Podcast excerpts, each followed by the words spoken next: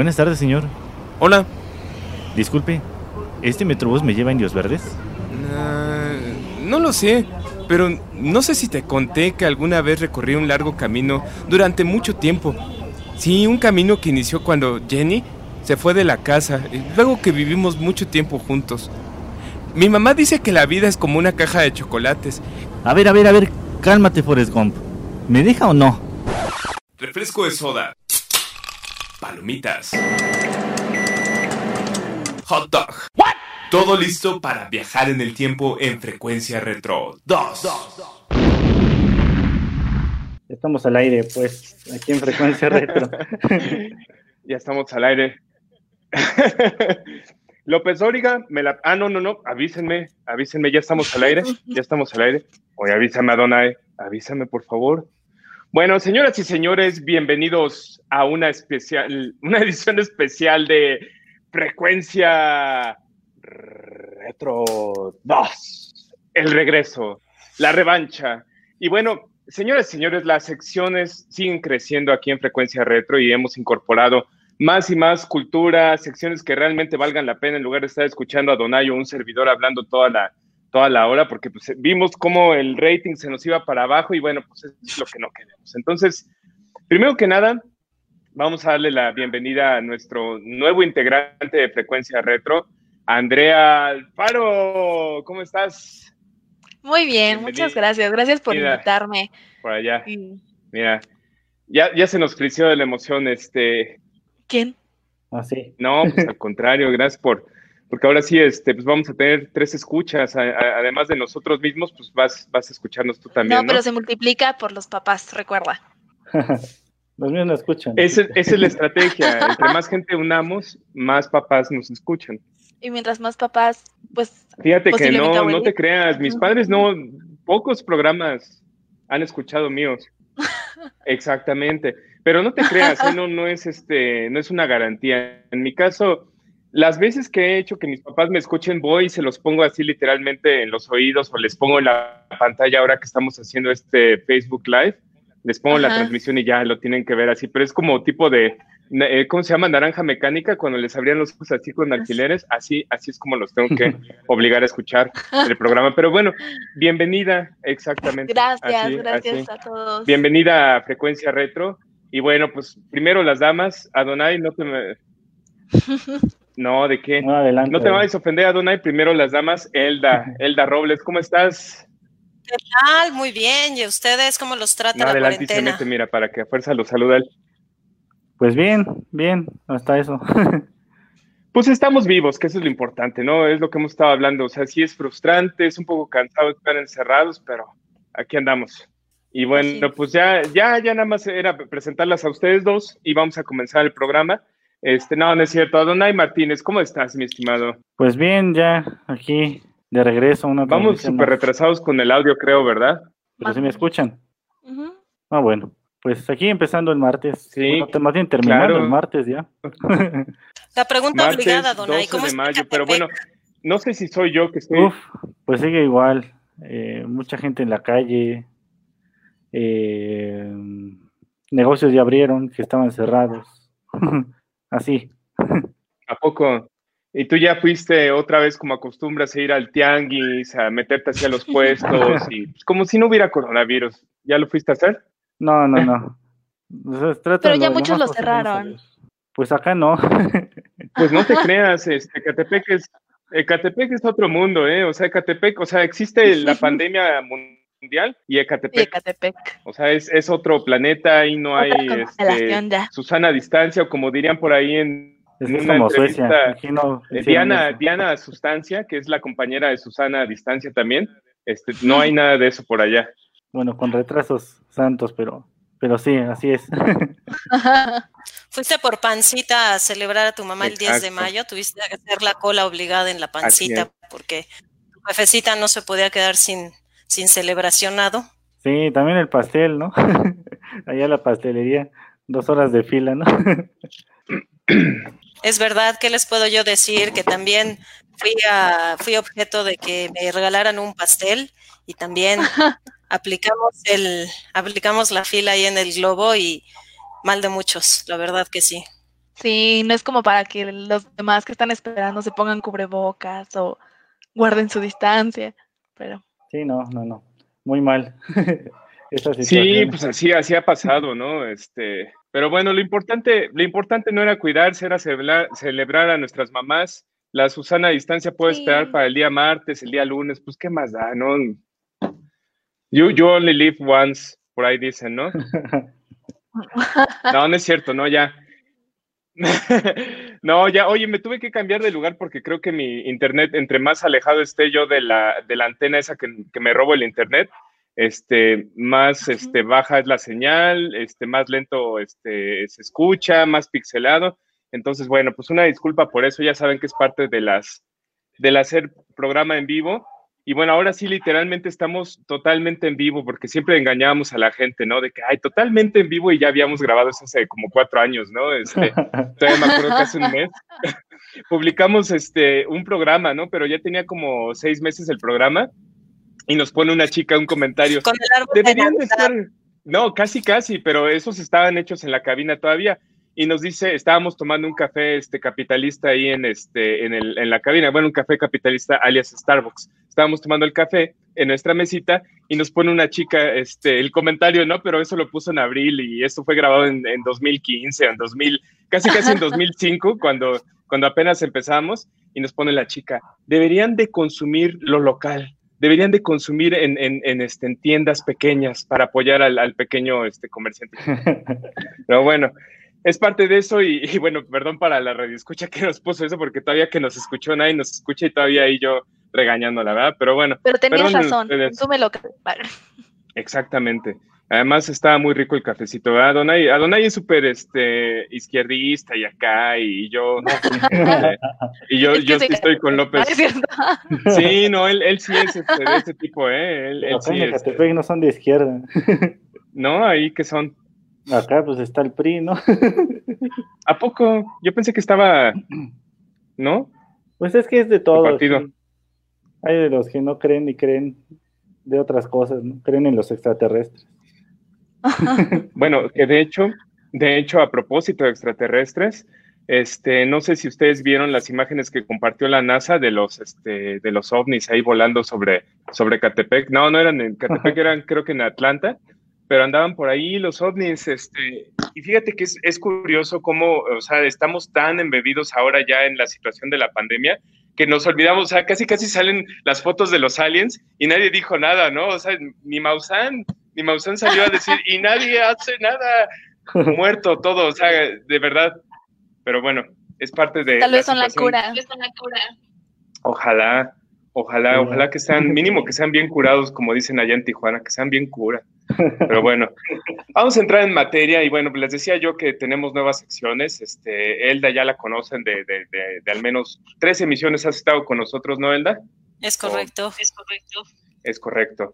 Y bueno, con sus audífonos aparte, este tipo Jacobo Zabludowski, para hacer honor a, a Frecuencia Retro, ¿no? Adelante, sí, Lupita. Amigo, pues este como toda una líder de opinión en temas de desarrollo humano, entonces busqué algo que representara al licenciado Sabludowski. Ay, Me da porte, ¿a poco no? Bueno, que de por sí nos contabas el programa pasado que, lo, que tuviste oportunidad de conocerlo, o sea, realmente sí lo conociste, o sea, fue casi íntimo amigo tuyo.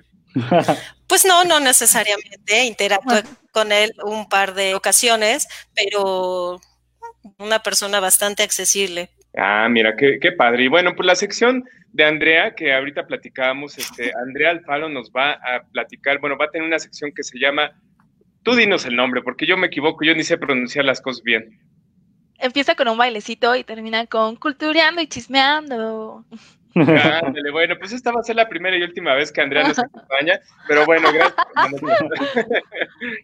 cultureando y chismeando, como ven, como en la mezcla. O sea, para quien nos critica que, que no tenemos cultura, que ya estamos peor que este, el programa de Chumel, este, sí hay cultura aquí. ¿O qué pasa? Sí, el chisme no se debe de alejar de la cultura. Y de la cultura del chisme es otro, es otra, es otro boleto. Así es, así es que bueno, pues de vamos hecho, ya estamos aquí, tú ya puedes ser Origel, eh, Adonai puede ser Pedrito, Pati Ya, ya tenemos el cuadro. Espérame, por edad me tocaría a mí ser Pedrito, Pedrito Sola. Este Adonai sería Adonai Bisoño. Este, Andrea podría ser. ¿Quién quiere ser, Andrea? Mm, Andrea Micha. La jefa. Ándale, Andrea Micha. Y Elda, pues Elda, Elda Chapoy. ¿No? no, ¿qué pasó? O sea, siquiera, bueno, si vamos a hablar de ventaneando, pues déjame a Tala Sarmiento, algo más atractivo, más jovial. Ah, sí, y, a mí me tocó Pedro Sola, o sea, pues yo qué. Sí, se queda mayonesa. Mayonesa Maco. Bueno, ya, vamos a hacer un buen de comerciales aquí, pues no, no se vale, pero bueno. Vamos a empezar, vamos, vámonos en orden. Y Adonai, bueno, pues eh, primero que nada, Andrea, Elda, muchas gracias por estar aquí con nosotros. Vamos a empezar con la sección de Elda Robles, que se llama Definiendo tu futuro. Si no me equivoco, a lo mejor ya le cambié el nombre. No, está muy bien, es verdad. Bueno, pues entonces, Andrea, por favor, no te nos vayas, no te nos vayas a dormir con el programa. En unos minutos más estamos contigo. No te vayas a ir, ¿eh? Porque si no ya. Gracias no voy a llegar con canción nueva. Órale, va, eso nos late. Bueno, pues, pues Robles, bienvenida otra vez a tu espacio Frecuencia Retro y bueno, pues ya, ya, está, ya extrañábamos qué información nos ibas a traer, qué nos vas a compartir. La verdad es que tengo que decirte que mucha gente ha comentado que es muy interesante la información que nos, nos compartes, sobre todo que hace mucho sentido ahorita con esta temporada en la cual pues mucha gente ha estado este, perdiendo lamentablemente sus empleos y otra gente pues más está pensando ya que en cuanto salga de la pandemia va a empezar a, buscar oportunidades, ¿no? Eh, y, bueno, de eso se trata. Tengo entendido que hoy traes un tema bastante interesante para nosotros, ¿no? Cuéntanos. Así es, Santos. Pues gracias a Donay y a ti por siempre invitarme y también a los sobrinos que nos escuchan y que están interesados en estos temas. Bueno, como lo platicamos la vez anterior, hoy vamos a hablar de un tema que se ha puesto muy en tendencia, que se llama la marca personal.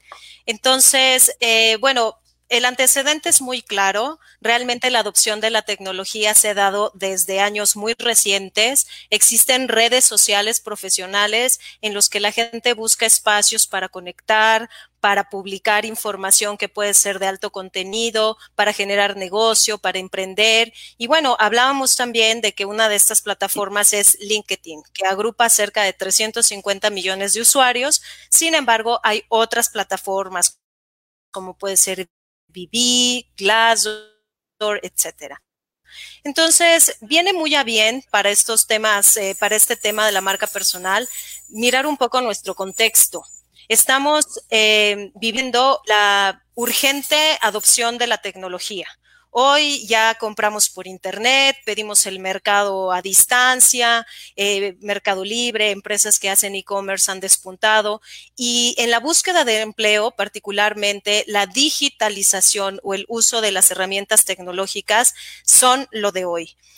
Era una tendencia pre-COVID, pero hoy en día eh, esto se ha hecho exponencial porque la realidad es que la demanda de trabajo cada día es mayor, tan solo en este bimestre de marzo y abril eh, se perdió casi un millón de empleos, entonces se imaginarán un millón de personas que están saliendo a buscar empleo, más aparte las que ya traían un tiempo en búsqueda de una oportunidad laboral. Entonces, para integrar un poco todos los conceptos, LinkedIn, voy a hablar particularmente de esta red social, es una red que permite interconectar a profesionales. El ámbito es inminentemente profesional. Usamos nuestras redes sociales de diferentes perfiles, Facebook, Instagram, eh, Twitter, cualquier otro, para publicar contenidos diferentes a lo profesional. Si queremos hablar de nuestro trabajo, conexiones que puedan ayudarnos a generar negocio, hablamos por excelencia de LinkedIn. Y uno de los conceptos que tenemos que entender es em, justamente eh, la marca personal. Y cuando hablamos de marca personal, la verdad es que lo quiero reducir al, al objetivo primordial, que es que te tengan presentes y que te recuerden. Entonces, ¿cómo hago eso? ¿Qué significa tener una marca personal? La verdad es que es posicionarnos en un público objetivo utilizando nuestra red de LinkedIn. La verdad es que también cuando empecé a estudiar un poco sobre este tema, yo me sentía muy intimidada porque yo pensaba que no tenía muchas cosas que decirle al mundo. No soy una influencer, no tengo grandes visitas en mis redes sociales, de pronto mis estudios, mi nivel de estudios es promedio, pero lo que detecté es que yo tengo muchos años de experiencia en mi profesión y probablemente la información o mi experiencia, mis tips, lo que yo he ido procesando a lo largo del tiempo, puede ser de interés de alguien y puede ayudarlos a tomar decisiones, a informarse, a buscar, son pautas para profundizar en ciertos temas. Entonces, la marca personal es este posicionamiento que yo puedo hacer de mi perfil profesional en un mundo, eh, en, un, en un target específico. Entonces, yo abro mi perfil de LinkedIn y cubro ciertos requisitos que la misma plataforma me solicita. Tener una fotografía que luzca profesional, en donde tú salgas sonriendo, que denote que eres una persona abierta, confiable, que es fácil de abordar. Lo siguiente es que viene la alimentación de la red social a través de contenidos. Y aquí es muy importante que nosotros eh, aprovechemos nuestra experiencia, nuestros conocimientos profesionales para ir alimentando poco a poco nuestras redes sociales, particularmente esta. ¿Por qué? Porque tenemos un mundo, una audiencia amplísima de primeros contactos, segundos contactos, que dependiendo nuestra disciplina en la que nosotros hacemos presencia en la red, nos van a ir ubicando nos van a ir reconociendo y van a ir escuchando nuestros mensajes.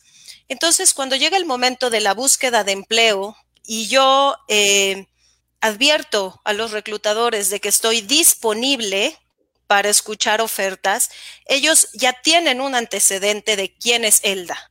Es decir, no llega por primera mi currículum y empiezan a investigar qué hice o cuál es probablemente mi experiencia, sino que ya tengo, además de abierto un perfil profesional, tengo una serie de contenidos que con el tiempo fui construyendo y que hablan de mi persona. Generé un contenido, pude haber generado un valor y de alguna manera un prestigio profesional, Santos. Ok, me queda bastante claro. Y fíjate que, perdón que me, me desconecté de repente de la cámara, pero estaba teniendo problemas con el internet pero te seguía escuchando. Y, bueno, fíjate que es algo que hemos estado platicando en otras ocasiones, ¿no? Eh, alguna vez me mencionaste, ¿no? Por ejemplo, este, la forma como hagas tu LinkedIn, como manejes tus redes sociales, va a ser realmente una marca para ti, va a ser una forma para ti ofrecer, no solamente en el caso nosotros como personas físicas, sino también para quien tiene una empresa, ¿no? Cómo ofrecer los servicios que tienen, ¿no? Creo que aplica mucho o es parecido el la forma como lo hacemos, ¿no? O, estoy incorrecto ahí. Bueno, la realidad es que tanto emprendedores como gente de perfil comercial, como gente que busca activamente empleo, eh, nos une algo, hay un común denominador. En la medida en que nosotros generemos networking o que generemos contactos en la red y que podamos, podamos aportarle valor a los demás, vamos a irnos posicionando, van a irnos reconociendo y van a decir, bueno, esta persona genera información que me puede ser útil. Algunas estadísticas dicen que en LinkedIn, de esos 350 millones de usuarios, solamente un 2% genera contenidos. Mm. Entonces, todos los demás, ese 98% es gente que está abierto a consumir información. Entonces, una de las grandes barreras que puede tener una persona para eh, crear su perfil de LinkedIn y empezar a trabajar en su marca personal es crear que es creer, perdón, que no tienes nada que decir. Y la realidad es que sí, la marca personal no solamente es que tú te pongas a escribir o a desarrollar ideas, sino que también la red te permite repostear artículos que a ti te parecen interesantes, te permite crear blogs, te permite subir eh, contenido multimedia. Es decir, la amplitud del recurso es enorme en función de la estrategia y de los fines que tú persigas. Eh, ¿Cómo empiezas? Pues empiezas muy fácil, como ya lo platiqué, subiendo una foto que luzca muy profesional profesional, subiendo un extracto de tu, un resumen de tu carrera, tu experiencia, pero a través de un método de mucho tiempo y consistencia, tú vas a ir subiendo publicaciones y vas a ir buscando interacciones con otros profesionales. Cada vez que estas interacciones se den a través de likes, a través de comentarios, a través de compartir tu mensaje, tu red de contactos va ampliándose. Entonces, vamos a imaginar que yo soy una persona en búsqueda de empleo y empiezo a poner algunos extractos relacionados a recursos humanos porque es en lo que yo siempre he tenido experiencia. Eventualmente hay gente cuyo mi mensaje le hará sentido, le gustará, le será útil y ellos comenzarán a compartir. Y cada vez que ellos me compartan, no solamente yo estoy teniendo una influencia en ellos, que es al final parte del propósito de la marca personal, sino que también esos mensajes se divulgan a un segundo o tercer nivel de sus contactos, que dicho de otra manera es, yo genero un contenido y mi red aceptada o los contactos que tengo lo ven, pero además esa información se transmite a otros contactos que están en la red de mis contactos, pero que no son míos. Entonces, se pueden viralizar contenidos y se pueden eh, y que pueden llegar mucho más lejos. Entonces, si yo quiero trabajar, sí. Perdóname, yo tengo una pregunta al respecto. Imagínate que, porque lo he visto también que se confunde uno o la gente a lo mejor no tiene esa experiencia de discernir entre una red social eh, pues literalmente para socializar, para hacer amigos, para poner tus contenidos y LinkedIn. Entonces, a lo mejor tú dices, no, yo creo una marca personal y empiezo a publicar cosas así, este, relacionadas a la industria, relacionadas a, a cualquier cosa que yo creo que pudiera ser de interés. Pero llega un, llega en un momento a, rayar esto en lo ridículo porque estoy posteando cosas que tal vez hasta pude haber posteado en Facebook. ¿Cómo ¿Cómo? Bueno, yo sé que es muy obvio que le puedes decir a una persona, esto no va aquí porque pues, esto es como que muy informal, ¿no? Pero ¿cómo poder eh, publicar realmente cosas que van de acuerdo a tu marca personal y no estar republicando cosas, ¿no? No sé, he visto muchas publicaciones últimamente desde anuncios de, trabajo que, que, creo que, bueno, mucha gente los republica precisamente con el fin de, de ayudar a hacer ese networking para gente que está buscando oportunidades pero también muchos otros que son comentarios políticos, que están hablando mal de, ciertas situaciones del país. Y creo que el LinkedIn, tal cual, no es para eso, y mucho menos te estás creando una marca personal al publicar ese tipo de cosas. No sé, ¿cómo ves?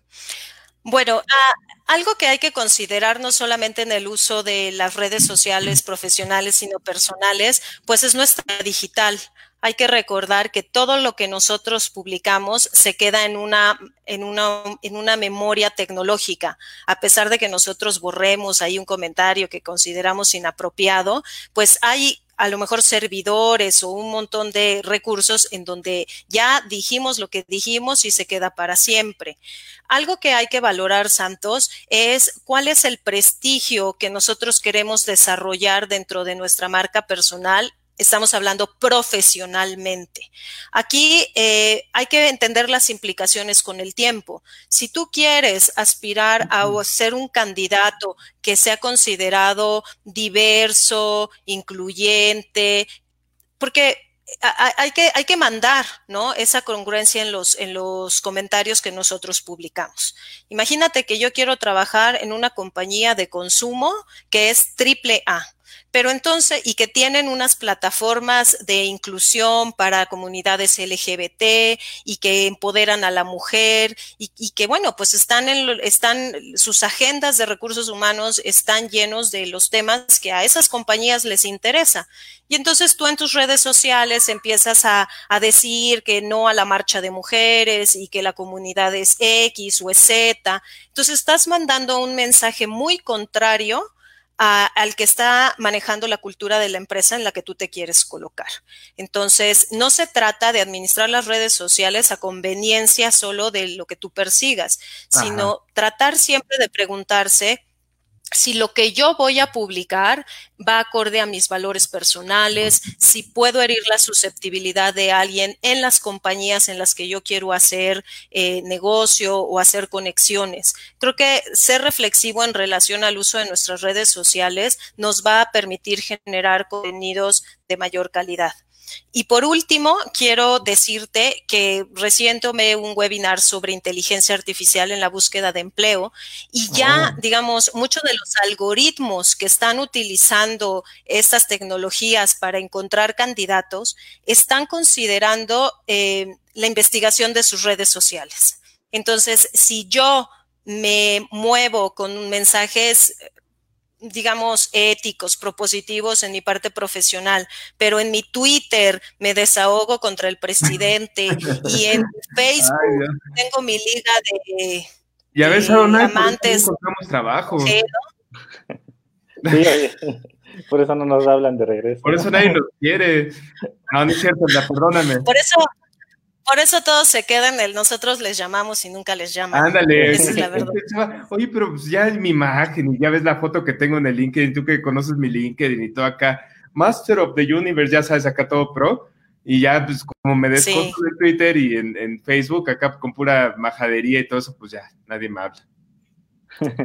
pues si eres amante de lo ajeno en Twitter, pues todo el mundo lo sabe, porque la realidad es que hacia allá va la tecnología, empezar a indagar el candidato en sus redes sociales y entonces una reputación profesional se construye a partir también de tu, de tu reputación personal. Entonces hay que tener mucho cuidado del uso que le hacemos a las redes y si por ahí detectamos que hicimos comentarios en el pasado que hoy no nos favorecen, pues entonces eliminar esos comentarios y purgar un poco nuestros perfiles hacia el mensaje o la intención que queremos eh, tener en nuestro público objetivo. Totalmente cierto, Alda. No hay mejor forma de corroborarlo y, eso también Adonai te lo puede decir porque pues, trabaja en un medio de comunicación tal cual, que eh, las redes sociales son muy poderosas, son muy poderosas en doble sentido, ¿no? En el sentido bueno y en el sentido en el cual te puedes afectar tú mismo por lo que tú bien mencionabas, por no depurar el contenido de la creación o de, la, de lo que estás creando como imagen personal, ¿no? O sea, tú puedes decir, soy una persona súper ética, responsable, honesta, leal a mi trabajo y estar poniendo fotos en las cuales te ves este, embriagándote y, entrándole acá al, al churro maíz y cosas así. pues no, o sea, no hace match con lo que tú estás este, tratando de proyectar y luego te sorprendes por qué este grupo FEMSA no te contrata, por qué no te contrata al CEA, por qué no te contratan los grandes grupos, porque realmente tu imagen personal o, la imagen que estabas creando no está tan bien cuidada como tú creías, ¿no?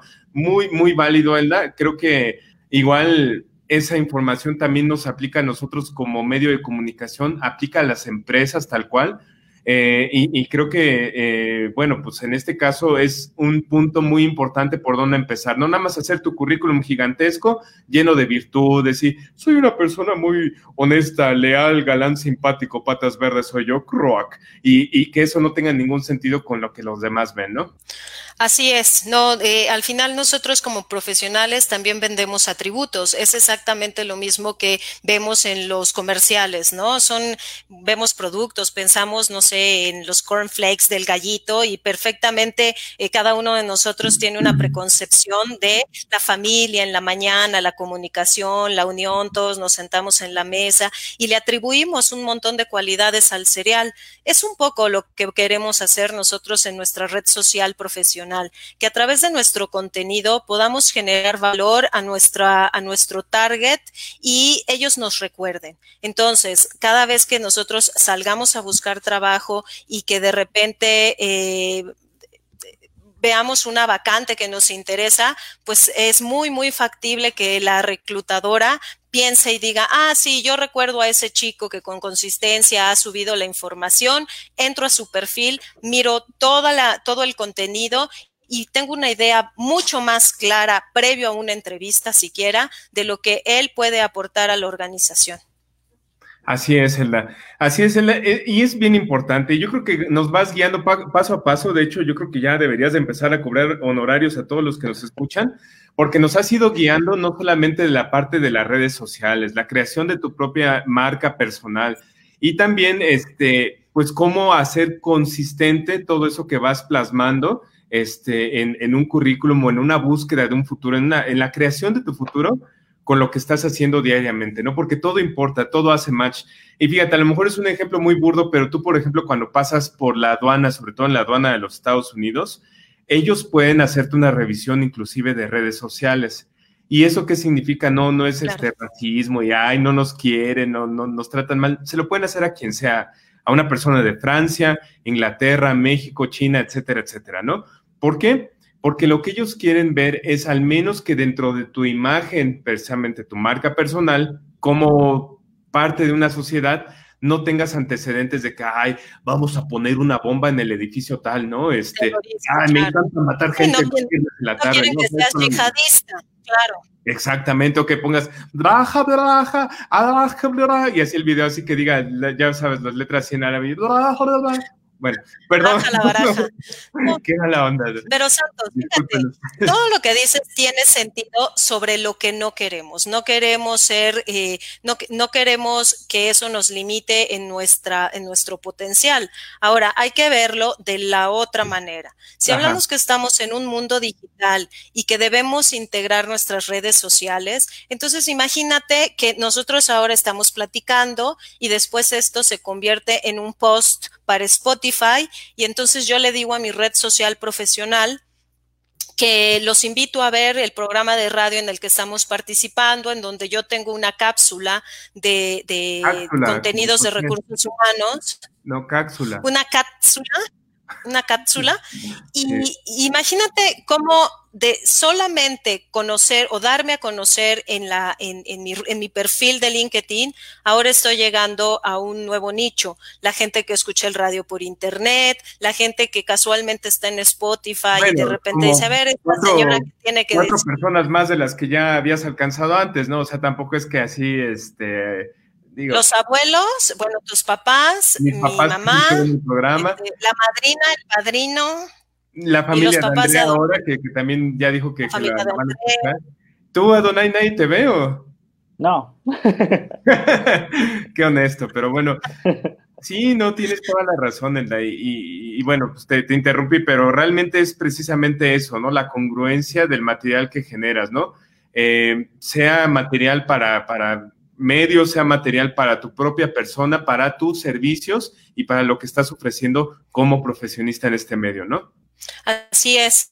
Santos, es muy importante pues aprovechar la, la, plataforma y algo muy importante es que pues no, no nacimos necesariamente todos siendo desarrolladores de contenidos, ni hemos tomado cursos sobre eh, editorialización. Entonces hay que empezar a nutrir nuestra red social profesional con lo que a nosotros nos haga sentido y dejar de preocuparnos si a la gente le gusta, si no le gusta, es decir, tratar de complacer a todos tener una expectativa sentada y decir, bueno, es que no recibo likes. Recuerden, la red social profesional no es para obtener likes, es de pronto para tener presencia, para que nos recuerden. Si nosotros estamos presentes en la mente de un reclutador, tenemos un avance eh, inmediato y tangible dentro de una dentro de un proceso de reclutamiento. Es decir, no, probablemente nos estamos saltando a 40 candidatos uh, que estuvieron en el currículum formados antes que nosotros. Y también pensar que si nosotros no generamos eh, una marca personal, alguien ya lo está haciendo. Así es, Elda. Es muy importante eh, recordar esa marca personal Recordar que tenemos que ser visibles para los reclutadores, para las compañías y visibles en el buen sentido, no visibles de que, ay, mira qué desorden ocasionó. Esta persona fue la que se embriagaba todos los fines de año en, en, este, en tal empresa, ¿no? O esta persona fue la que le robó 20 millones de pesos a tal empresa. No queremos ser recordados por eso, sino por lo bueno que podemos ser en nuestro trabajo y que existimos, que nos movemos en estas redes sociales. Y otro punto que mencionabas, no querer likes y likes y likes nada más por el ego, ¿no? Ay, miren cómo me ponen de likes. Yo soy el super vicepresidente de Master of the Universe o de lo que sea. No, es precisamente para que estés activo en el mercado, ¿no? Así es, Santos. Entonces, bueno, como siempre les digo, perdóname, Santos, como siempre les digo, eh, estos tips que nosotros les damos eh, en, estos episodios, pues obviamente son tan solo una pauta de lo que ustedes pueden investigar e indagar. Eh, YouTube tiene una serie vastísima de materiales. Ustedes pueden fácilmente ingresar y, buscar cómo generar eh, personal branding, cómo crear mi marca personal, cuáles son las barreras de la marca personal. Y al final, bueno, pues ustedes mismos desarrollar el tema eh, con muchos otros recursos. Ok, totalmente de acuerdo. Y bueno, pues antes de que te nos vayas, porque digo, no te vas a ir, ¿verdad? Te vas a quedar a, la sección de relax, eh, quédate en casa, quédate en casa, quédate en casa. ¿Sí? Bueno. Stay home, stay home, stay, home, stay home. Bueno, antes de que nos vayamos a, la sección de Stay home, stay home, stay home y las otras secciones, dinos tus redes sociales, por favor, este, dónde te podemos contactar y por favor no se te olvide ponerlas en la transmisión live de Acústica Radio para que la gente que nos vio te ubique y te empiecen a mandar ahí correitos, este, que tengas tus fans y ahí sí te llenes así del ego de que digas, tengo 20 mil seguidores de, Facebook, ¿no? Tengo a los viejitos del asilo siguiéndome. Eh, es, en LinkedIn me pueden ubicar como Elda Robles. En Instagram estoy como elda-robles78 y escríbanme a mi correo que es robleselda.gmail.com si tienen dudas más profundas sobre la búsqueda de empleo, si tienen alguna inquietud eh, que requiera una respuesta más personalizada, con mucho gusto ahí estaré apoyándolos. Tú puedes asesorar a alguien que esté en una situación, este, o, o bien una situación complicada o esté precisamente creando esa imagen, buscando realmente cómo mejorar su futuro? ¿Tú puedes asesorarlo? Sí, sí, claro que sí, Santos. Tengo muchos años de experiencia en los recursos humanos. Y me consta, me consta porque hemos trabajado juntos por muchos años. No voy a decir cuántos porque ahí es donde empieza uno a quemarse ya de edades. Que tú con tu este, Instagram, pues ya, ya ahí estás poniendo la edad, entonces pues ahí sí ni cómo ayudarte. Yo por eso las mías dicen... Puede ser un código secreto. Ándale, no, las mías por eso dicen Campa 92. ¿eh? si hubiera puesto Elda Robles, y si hubiera puesto Elda Robles 20, o sea, que, puedes no, tienes por qué quemarme. Pues lo veo complicado, pero sí puede ser. bueno, Elda, pues ya. Pues ya saben mi edad, ¿qué importa? ¿Qué importa? Prefiero decir mi edad a, que ustedes. Así es, así es, porque es, más orgullo decir la, la edad que tenemos, las experiencias que tenemos, y miren, aquí estamos vivitos y coleando y compartiendo todo lo que hemos aprendido en esta vida, ¿no? Yes. Pero bueno, Elda, pues bueno, nos, nos quedamos este, en la siguiente sección, pero por favor, espérate, no te nos vayas a dormir, no te vayas a ir, no te vayas este, a ir a lavar los trastes como el otro día que nos dejaste ahí y te fuiste a lavar los trastes. Te invitamos aquí a la última parte del programa y este, pues ahí a debrayar, digo, a, discutir un rato, platicar de todo un poquito, ¿va? Por supuesto. Aquí los escucho. Ahorita nos vemos. Y bueno, pues mi estimado Donay, creo que hemos tenido un programa bastante agitado y ni siquiera te he podido saludar como se debe. ¿Cómo te ha ido? ¿Qué tal, semana? ¿Ya, ¿Ya sigues mejor de tu garganta? Ya, ya. Parece que va este, mejorando. Qué bueno, qué bueno, pero pues el estómago también me decías que andabas medio mal, ¿no? Sí, el estrés, el estrés y la ansiedad como que no es bueno. Y a mucha gente le está afectando eso. Fíjate que nos afecta. Bueno, no se afecta porque el hecho de estar este, contra tu rutina principal, ¿no? O sea, estar este, en casa, estar este, sin este, tus, a lo mejor tus pasatiempos favoritos, este, sin ver a tus amigos, pues sí, saca un poquito de quicio, ¿no? Sí, pero ¿sabes de quién casi nadie está hablando? ¿De quién? Los perros.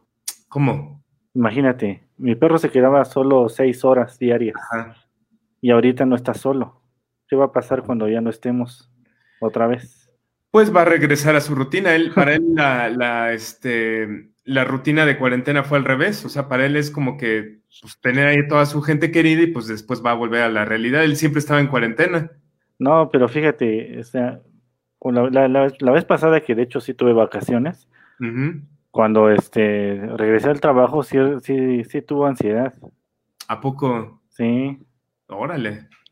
Pues sí, la verdad es que los animales tienen también este, eh, ansiedad y pueden sufrir de problemas este, pues, psicológicos, emocionales. Este, pareciera que no, ¿verdad? Pero, pero ellos también. Sí, sí, va a haber una afectación también para los perros.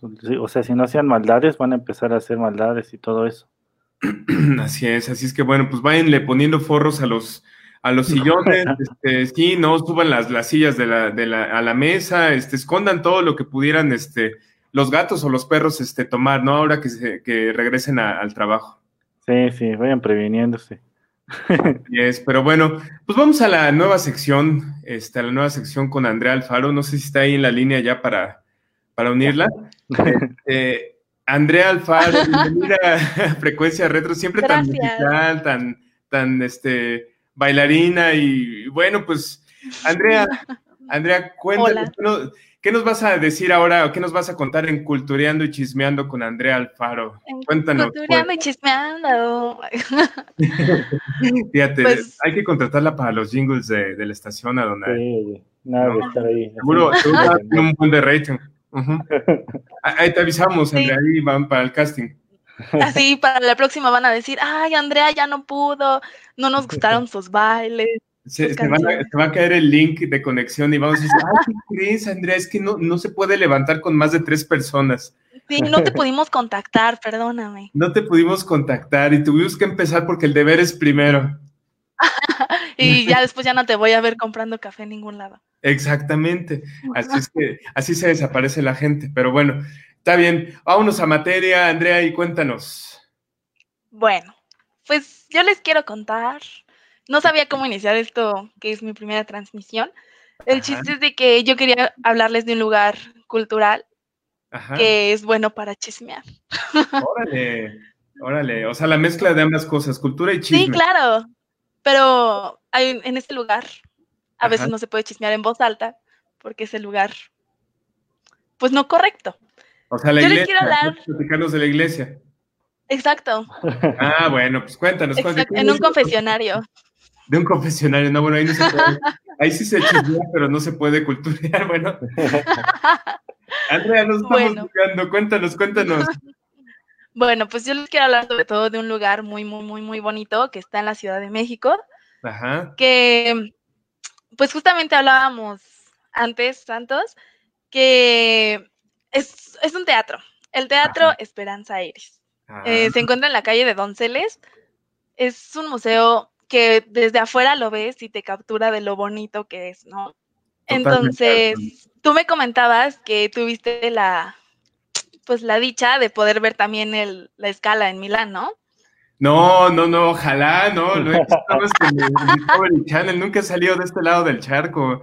No, oh, por no, Dios. No, bueno, eh, no, pues se estaba choreando nada más, no, es que yo he visto la escala de Yo te creí ciegamente. No, no, no, digo, lo he visto y es muy parecido precisamente al Teatro Esperanza Iris, que tiene una historia enorme, ¿no? Y de hecho, por ahí lo que comentábamos es que, y qué bueno que no dijiste que a ti te tocó verlo, o sea, que a mí me tocó ver eso, pero Enrico Caruso estuvo en 1919 ahí en el Teatro Esperanza Iris. Justo. Y no, no me tocó verlo. Pareciera que no, no estuve yo ahí. Va a, ser, va a ser Santos Campa 18, de 1817. Ah, no, 1900. Sí, 1919 imagínate, no, no, no, ahí ni nadie de nosotros existía, ni, ni, ni, nuestros padres, yo creo que ni nuestros abuelos. Así es, pero bueno, tú me habías comentado de este teatro, de, del Teatro Esperanza Iris, este, que a ti te, te, encantaba precisamente ir mucho por la forma que tiene, ¿no? ¿Cómo es este teatro para quien no haya ido? A Donay, no sé si tú has ido, digo, antes que... No he pasado por ahí, pero nunca he entrado. Como ahí es la calle de fotografía, luego iba por allá. Exacto. Ah, mira, mira, los dos son fotógrafos ahí. Yo nada más una vez acompañado a Naya ahí que quería vender este, cosas este, robadas. Como siempre. No, nos las quisieron comprar, pero bueno, esa es otra historia. Bueno, pues yo les voy a contar rapidísimo como la historia de cómo llegó a ser lo que actualmente es. Ajá. Porque justo a inicios del siglo anterior, pues era un teatro feo, con acústica horrible. órale. Y o sea, de hecho, pues Esperanza Iris, que es una, era una cantante, muchas personas dicen que era vedette, pero realmente no lo era, ella cantaba pereta. Oh. Entonces, en tiempos de la revolución, ella se empezó a volver más famosa y ella siempre como tenía el sueño de tener un teatro propio. El chiste es de que vio ese teatro feo y que se estaba cayendo a pedazos y dijo, mm, hay que derrumbarla y lo voy a comprar yo. Entonces eso hizo. en, justamente en 1918. Ella lo derrumbó y lo compró y empezó a armar su, a construir su, su teatro. teatro. Oye, entonces, o sea, el teatro como lo conocemos ahora no existía, o sea, era un teatro, como dices tú, así horrible, lleno de ratas y este cucarachas. Feo.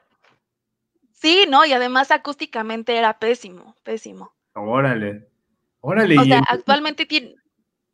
¿Cómo? No, no, dime, dime. O sea, actualmente tiene cupo como para 1.300 personas, pero antes era como, pon tú, hay cupo para 800, pero solamente 100 están cómodas y seguras, sin que se les vaya a caer una viga encima. Era como el Foro Sol antes, porque el Foro Sol antes no creas que siempre era de cemento y todo, o sea, antes era de, de puro este, estructura de metal y, y, cuando se ponía a saltar la gente así en los conciertos era de, ay, no, no, no, ya, este es el último concierto que vi en mi vida. Entonces era algo parecido seguramente. Sí, justamente por eso lo derrumbaron y ella dijo, lo voy a hacer.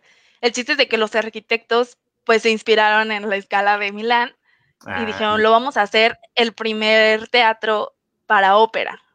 Entonces, justo por eso, al año siguiente fue donde se presentó Enrico Caruso. Enrico Caruso, ¿sabes que es el más grande tenor que ha existido en la historia de, la ópera? Es, es realmente una leyenda, o sea, es, digo, aquí a México este, han venido dos, y no me han tocado verlos, ¿eh? para que no digan, ah, es que Santos los vio en vivo, ¿no? Este, no, Vino Enrico Caruso en 1919 y vino María Calas en, este, en 1952. Digo, totalmente distinto su, forma de, interpretar, pero son dos grandes leyendas. O sea, para que no piensen que nada más las grandes leyendas que han venido a México ha sido Pink Floyd. No, para nada. Han venido leyendas de, de, ópera. O sea, es, México siempre fue un, un, este, pues no una plataforma, pero sí fue un país que estaba adelante culturalmente que, que otros países en Latinoamérica. Igualito que ahorita, ¿eh? estamos súper adelantados en cultura el detalle es de que, por ejemplo, actualmente, o sea, sigue habiendo mucho contenido, pero ya no se consume tanto. O sea, de hecho, artistas latinoamericanos, incluso mexicanos, están saliendo y justamente se presentan en el, en el Esperanza Iris. Ah, pero no son muy, no tienen mucha difusión, no tienen un buen perfil en LinkedIn. ¿Y por qué? la mira sí, sí nos puso atención en, la sección de él. claro. seguidora. Este, oye, pero ¿tú por qué crees que la gente actualmente no le da esa difusión o, es cuestión de la inversión que se hace para difundir este tipo de, cultura o este tipo de arte o es cuestión del gusto que tiene tal cual la sociedad, o sea, que la gente no le interesa mucho desarrollarse culturalmente y siguen consumiendo la tusa y siguen consumiendo a Bunny, ese tipo de cosas. Pues yo creo, o sea, yo siento que fue un inicio en cuando inició la censura hacia el rock, porque quieras o no, el rock pues era una, era música donde incitaba, incitaba al anarquismo, a la rebeldía y bla, bla, bla, bla, bla. Y siento que eso fue algo que hizo que México se opacara mucho entre poetas, entre músicos, en, o sea, generalmente. Entonces empezaron a, a, consumir extranjero y hasta la fecha, pues escuchas la radio y pocas cosas son las que realmente se hicieron aquí o se produjeron aquí. Qué triste, ¿no? O sea, nosotros fuimos grandes productores en la época del cine de oro y tampoco me tocó que no, o sea, porque déjame decirte, mira, Adonai tenía su título del más joven del programa, pero ya ahorita ya lo desbancaste, o sea, ya Adonai ya ¿Cuántos años tiene? ¿Eh? ¿Cuántos años tiene Adonai? Si se puede contar para que tus fans no se suiciden después del programa. pues me veo, me veo joven, me veo joven, ¿no? ah, mira, ahí está, ya, ya. Ok, que se quede con eso. Sí. apenas cumplí años, o sea, 32. Ah, entonces es la Mira, ya te quedan, sí está bien traqueteado. No, no es cierto. bueno, pues era el más joven, imagínate. así vamos, ¿no? Al rato ya va a ser frecuencia retro, versión Inapan. Ándale. Bueno, el chiste es que, ¿en qué nos quedamos? Ah, sí, lo que yo te decía ah, es que México fue semillero de muchos talentos en la época del cine de oro, en la época este, musical también este, de, los años 50 y probablemente en los 60, porque mucha influencia, por ejemplo, en los 60, déjate cuento que la, música que copiábamos nosotros de los gringos, tal cual la, hacíamos famosa aquí porque pues, había un Enrique Guzmán, los Teen Tops, toda esa generación de rockeros que ya no existe. y, lo, y Centroamérica copiaba eso. Los colombianos nos veían a nosotros como si fuéramos su Estados Unidos, ¿no? Entonces todo eso se iba replicando. Y ahora pues es al revés, o sea, todo lo que tú, como tú mencionabas, o sea, todo lo que consumimos, la gran mayoría es importado, ¿no? Hasta inclusive el reggaetón, ni siquiera hay un buen reggaetón nacional, ¿no? Si es que les gusta el reggaetón. Lo único que sí hay bueno es banda, ¿no? Y eso que a mí, a mí no me gusta la banda en lo personal, pero eso es lo que generamos y que se replica por allá en Colombia y donde quieras, pero, pero el, la cultura sí, el desarrollo no sé qué pasó, no, no sé qué pasó. Pero es que, por ejemplo, en esas épocas, o sea, hablando de Esperanza, y ella se juntaba mucho con Manuel M. Ponce, que no sé si han oído de él, pero es uno de los mejores compositores mexicanos que ha habido de música clásica. O sea, de hecho, hay salas en su nombre. En, en Bellas Artes, hay la sala principal es M. Ponce. Entonces, se me hace raro cómo de verdad se juntaban todos y era como, nosotros vamos a hacer cosas increíbles, pero después se ah. fue perdiendo se fue perdiendo y, yo creo que era falta de difusión, o sea, y falta de interés de la gente, o sea, sí, o sea, desde la época de Porfirio Díaz él se enfocó mucho en levantar este país culturalmente. Yo sé que hay, hay la historia que vemos en, la, en las... Este, desde Venustiano Carranza, yo creo. Pues por ahí, yo creo que igual los dos ahí en esa, época, sí. Pero fíjate, por ejemplo, desde Porfirio Díaz se hizo el Palacio de Bellas Artes, ¿no? Este no se concluye hasta después, este, pero, y no se concluyó como esperaban que fuera, pero había ese interés en que México fuera visto como una, una este, ¿cómo se puede decir? Como una, una entidad, una, una sociedad de primer mundo. Y actualmente, pues ese es en lo que menos se ha invertido, ¿no? O sea, se promovió el cine hace poco, por ejemplo, ¿no? Pero no se ha promovido toda la cultura musical, o sea, la ópera, este, como tú bien mencionas, el Esperanza Iris es un auditorio increíblemente hermoso. ¿Y por qué no hacer conciertos ahí, no? Como el, el tri sinfónico. ¿Por qué no inventar? no, es cierto. Es hermoso el, Esperanza Iris. Sí. O sea, la verdad, si no tienen, pues no han tenido la fortuna de entrar, o sea, mucha gente tontamente creemos de que la cultura es cara, pero vete al centro de la ciudad y un domingo puedes entrar a Sinfónica Nacional completamente gratis porque terminan regalando boletos. En el Esperanza Iris, o sea, tal vez si no les gustan las cosas tan transgresoras, por decirlo así, pero muchas muchas personas dicen es que esa va a ser mi sede. Entonces hay proyectos experimentales y que son muy baratos. Y realmente para liberarte un momento de eso, puedes hacerlo muy barato, pero la gente ya no, ya no apostamos por eso. Qué triste, qué triste. Y deberíamos de, seguir este, promoviendo eso, ¿no? Este, deberíamos, deberíamos seguir promoviendo los foros y, la, y, los, y, pues sí, tal cual este, las propuestas musicales que, que, salen. ¿Tú sabes o conoces de qué manera alguien, por ejemplo, que produce su propia música, que hace a lo mejor, o que tiene una, pequeña orquesta, o que, que, es cantante de ópera, cómo pudiera acercarse a, promoverse o, o, a presentarse incluso ahí en el Esperanza Iris? Pues Ah, yo creí que era muy difícil, pero realmente no. O sea, tú como, vamos a decir, como manager, te acercas al, a la sede, se le dice venue, puede ser desde cosas como de la, del gobierno, que puede ser Bellas Artes o los teatros y todo eso, incluso el Foro Sol, el Lunario, el auditorio. Uno como manager te dice, ¿sabes qué? Quiero proponer esto, creo que con mi target ya tengo suficiente para llenarlo entonces, el chiste es como hacen un acuerdo, de hecho no se paga al inicio, se paga una parte y ya después con la venta de boletos ya se paga lo restante. Entonces, como músico pequeño o como grupo, agrupación pues más reducida o no tan famosa, puedes acercarte simplemente a una sede y o incluso en redes sociales, o sea, ir compartiendo tus, tus, tu material, tu contenido, de tal forma que como aquí, o sea, punto nos ven primero 50 personas, pero después nos van a ver 300 y después nos van a ver 500 y después vamos a hacer trending topic o no sé. Claro, ojalá, ojalá Dios te oiga. Este, no, tienes toda la razón. Y fíjate, Donay, tú que trabajas también con esta Ale Yen en su programa de talentos y este de viernes sociales, igual puede ser un buen, este, un buen tema platicarlo con ella para todos los, los talentos que ella está trayendo a su programa, este, pues invitarlos a participar en este tipo de foros, ¿no? Sí, sí, suena muy interesante y está accesible realmente. durmiéndote qué? por ejemplo, muchos de ellos solo, solo piensan en, bueno, no piensan, sino su target es gente que va a, barcillos o a cafeterías que tienen sonido en vivo. Sí. Incluso pues pequeños foros, muy pequeños, unos 500. Justo en la Roma se encuentra pues el foro del tejedor, que es primero la sede de muchas personas que van iniciando su grupo. Y al ser un lugar reducido, es una cafetería, compras libros, un licorcito por ahí, pues es un lugar muy agradable para ser músico principiante y empezar a, publicar tu, proyecto. Así es, y después apostarle un poco a cosas más grandes, como por ejemplo el Teatro Esperanza Iris, ¿no? Está a lo mejor en alianza con diferentes este, grupos o intérpretes, pues ir a buscar a lo mejor un espacio ahí. Sí, podrían ser pues un tipo festival, ¿no? Ajá. Ah, o te juntas con varios y, y, por ejemplo, pueden buscar una beca, que es las, o sea, hay muchas becas culturales que, o sea, suena ilegal, pero no lo es.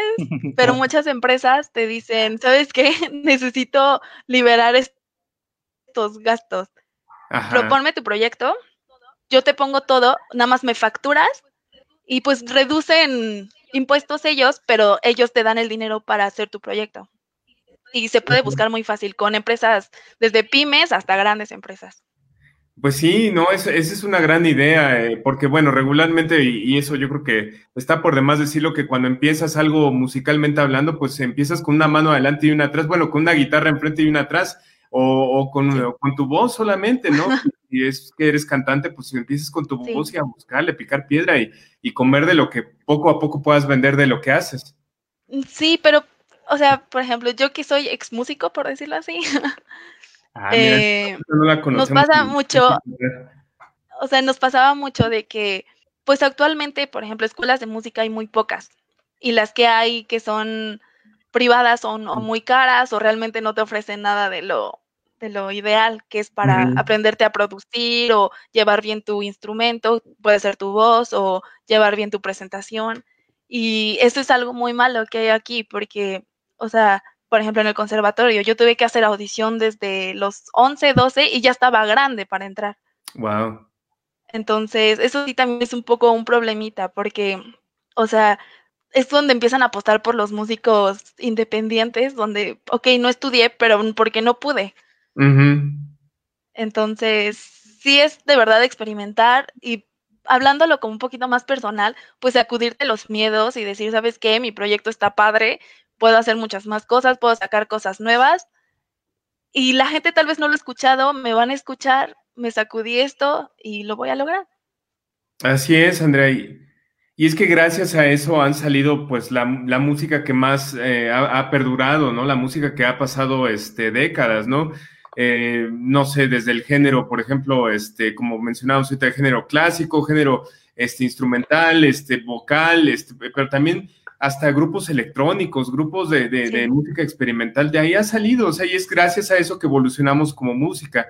Lamentablemente creo que nos hemos estacionado desde hace varios años ya, y es por eso que existe mucho esa nostalgia por lo de antes, ¿no? Esa nostalgia porque el género ochentero, el género setentero, y, bueno, es por carencia tal vez de difusión de lo que existe, porque, o sea, de que existe, existe, ¿no? Pero de que lo puedas ver comercialmente, probablemente no, ¿no? Este, pero es un gran mensaje, Andrea, motivar a toda la gente que empieza la no, y, Sí, y además, pues no se trata de simplemente hacerlo, sino de también conocer y aprender más. O sea, por ejemplo, ahorita Donay nos decía, no, es que yo nada más he visto el teatro por afuera porque voy a Donceles por lo de la, fotografía, ¿no? Pero o sea, se puede invitar a las personas a decir, ¿sabes qué? Vamos a, esta presentación es gratis. O aquí hay una acústica del parque, que es un proyecto que tienen unas personas que hacen acústicos y te dicen, nos vamos a ver en la Glorieta de Insurgentes, nos vamos a ver en el Parque México. Y es decir, tú tener ganas de poder consumir eso, algo nuevo y curiosidad, ¿no? En vez de que digas, ay, qué lugar tan bonito, chido. Decir, ah, qué lugar tan bonito, voy a intentar entrar. Sí, y qué bueno que usaste de ejemplo a Donay de, de Inculto, porque pues sí, sí, le, le tundiste no. Inculto, la no, no, para nada. Pero no, es que yo inicié justo así, o sea, yo iba a buscar mis cosas de fotografía y yo decía, me gusta mucho este lugar, de verdad me gusta mucho. Entonces, hasta que presentó una de mis cantantes favoritas, dije, voy a ir. ¿Quién era y ya entré. que se presentó ahí? Silvana Estrada. Ella se presentó el año pasado y llenó, o sea, y nadie creería que llenó porque no, no es muy conocida, ¿no? Pero mucha gente dijo, pues es que yo no la conocía, pero estaban vendiendo los boletos, traía el dinero y dije, de una vez entro. Y entraron, y la gente la conoció. Qué padre, qué padre. No, no, definitivamente yo creo que sí, hay que apostarle a, eso, Andrea. Yo creo que eh, ¿Tú qué recomiendas para la gente que esté interesada en, nuevas apuestas musicales, en conocer nuevos proyectos? ¿Cómo, cómo, te, cómo te enteras tú de, todo esto? O sea, que no aparece en la Muchos por redes sociales, muchísimo, ahorita es por redes sociales completamente. Y suena tonto, pero por irte a caminar. O sea, literalmente te vas a caminar y en la esquina vas a encontrar a un violinista, en la esquina te vas a encontrar un grupo de ópera y en vez de que digas, ay, qué aburrido, o ay, hicieron una bola de gente, mejor digas, qué bueno que hicieron una bola de gente, porque después lo voy a ver cantando en el Esperanza Iris, y después lo voy a ver cantando en Bellas Artes, y después lo voy a ver cantando en Berlín, o sea. E, es, triste, pero lamentablemente muchos de esos talentos terminan yéndoles mejor en Europa que aquí mismo, ¿no? Exacto. Qué, qué, qué triste. Exacto. Sí, no, Andrea, yo creo que el mensaje que nos llevamos de todo, de, toda esta información, de verdad que, ha sido muy padre porque creo que todos debemos de dar esa oportunidad de conocer este nuevos, no solamente nuevos talentos, sino nuevos proyectos de música, porque es parte de la evolución tal cual que necesitamos, de alimentarnos de cosas nuevas, ¿no? No solamente de lo que te vendan así por streaming, cómetelo. No, y además, por ejemplo, ahorita en tiempos de coronavirus, por decirlo así, es momento de que tienes el tiempo, o sea, y puedes conocer tu ciudad, pero no tienes que estar caminando ahí, puedes buscar tal museo en línea, por ejemplo, el Esperanza Iris, está, hay una vista en línea y consumir en Instagram, pues, o sea, a una persona nueva que está intentando un proyecto, simplemente con que le des seguir, ya lo estás ayudando. Y con que escuches algo y que te sientas conectado, ya. Así es. Y con eso lo que estás comentando de, del, del, Esperanza Iris, déjame ver si. Mira, aquí inclusive, este, bueno, ahorita que, estamos, como dices tú, en época de coronavirus, pues no hay ninguna, ningún este evento anunciado, pero en la página vienen normalmente los eventos que se publican ahí, ¿no? Esto, que van a estar ahí. A ver, mira, déjame que lo puedo proyectar aquí porque soy muy malo con la tecnología sobre o la tecnología. No, y además es un, es un lugar bellísimo y tiene muchísima historia. O sea, se quemó, lo volvieron a, tirar, lo volvieron a armar, le cambiaron de nombre como seis veces. Sí, no, tiene mucha historia. Sabes que el otro día vi un documental de, este teatro en, este en Canal 11, muy interesante. No sé si, se está viendo la pantalla. Ya. Nada más. Ahí está, mira, ya, ya se ve por ahí las fotos de la Esperanza Iris. Este, sí, es un lugar bellísimo. Qué hermosura, de verdad. Sí, no, lamentablemente no he ido a la escala de Milán, pero digo, tal cual lo dice ahí la página, que es una réplica o es muy parecido, e inclusive, bueno, pues este, si ustedes lo ven comparado con las fotos, pues es, igual. Sí, los arquitectos se inspiraron completamente en eso, sobre todo para la acústica, porque de venir de algo, de una acústica pésima, y además ahorita, en ese momento estaban apostando mucho porque era la época de la revolución. Entonces, pues en momentos de revolución lo único que necesitabas era paz y tranquilidad y cultura. Entonces, fue justo cuando pues apenas estaba consumiendo la, revolución y dijeron, no, pues vamos a apostar a esto. Entonces fue donde iniciaron las vedettes, eh, las operetas, eh, pues los nuevos artistas que en ese entonces eran nuevos. Ahorita ya los vemos como algo viejísimo. Sí, claro. Bueno, pues el mismo Enrico Caruso era como traer este pues, lo máximo. O sea, era, era eh, de verdad, no ha habido otro que, que lo reemplace este, hasta la fecha, ¿no? Este, Increíble, increíble lo que puede uno conocer de, de ciertos lugares que como, pues, como gente como Adonai que pasa enfrente y pues ni el caso le hace, que no, pues yo voy nada más a lo de las cámaras. A mí la cultura... No, incluso para fotografías ahí está precioso. O sea, fotografías ahí está excelente. O sea, aquí, está, aquí está el problema y, nos dejaron aquí un comentario. A ver, Bravo. En las esquinas de la Ciudad de México, en las del Estado de México solo hay delincuencia. Sí. sí. Exacto. Por eso, o sea, yo soy de mi. Ah, Joaquín Bravo es, es mi amiguísimo. y. Ah, mira. Y gracias, Joaquín, por tu comentario. Pero sí, o sea, por ejemplo, nosotros vivimos en una zona donde si hay proyectos culturales, yo estaba en uno de aquí mismo del municipio, se empezó a volver tan político por seguridad que empezaron a meterse con el partido. Entonces, en vez de que fuéramos la orquesta del municipio, éramos la orquesta que nos daba la, candidata. Ah, de, de, de ahí de, de los que son morenos oscuros. De los, ajá. Sí, sí, bueno. Eh. Y eso es pésimo. Y lo que comenta Joaquín, o sea, es cierto, de que realmente nosotros estamos cerca pero lejos porque es, todo esto es en la Ciudad de México. Por eso yo quería hablar de una sede en la Ciudad de México porque no les puedo hablar bonito del Teatro Zaragoza. el Teatro Zaragoza, bueno, pues tiene luego espectáculos ahí de Ajá, y son buenos. Este, no, bueno, tiene de todo un poco, a veces tiene conciertos también. Este, por ejemplo, fíjate que de foros culturales en el norte de la ciudad, más en Naucalpan, tal vez en el teatro, ¿cómo se llama el teatro del Naucal y Adonai? Que, hemos ido miles de veces ahí a sacar fotos y no. no me acuerdo cómo se llama. Bueno, ¿Es pero. El bicentenario? No, no es bicentenario. Bueno, ahorita, ahorita te decimos, o tal vez sí. Ahora vamos a buscarlo. ¿El que está en Naucalpan, por donde está el IMSS? No, el que está en el Parque Naucali. Teatro. Al mero foro. Ajá. Pues de hecho ahí cada, no, no recuerdo, en tiempo de verano dan muchos tribunos, eh, tributos, perdón. Entonces ha habido tributos a Janis Joplin, a David Bowie. Ay, qué padre. sí, es buscarle. Ahí, ahí está el teatro, este, ahorita que, que mi internet reaccione, ahí está el teatro Felipe Villanueva. Este teatro, este, pues también ha sido foro para conciertos de, de, ¿cómo se llama? Fernando Delgadillo, de trovadores, inclusive. Mon Laferte. Mon Laferte, que este, Adonai es gran fan de Mon Laferte, este, ¿verdad?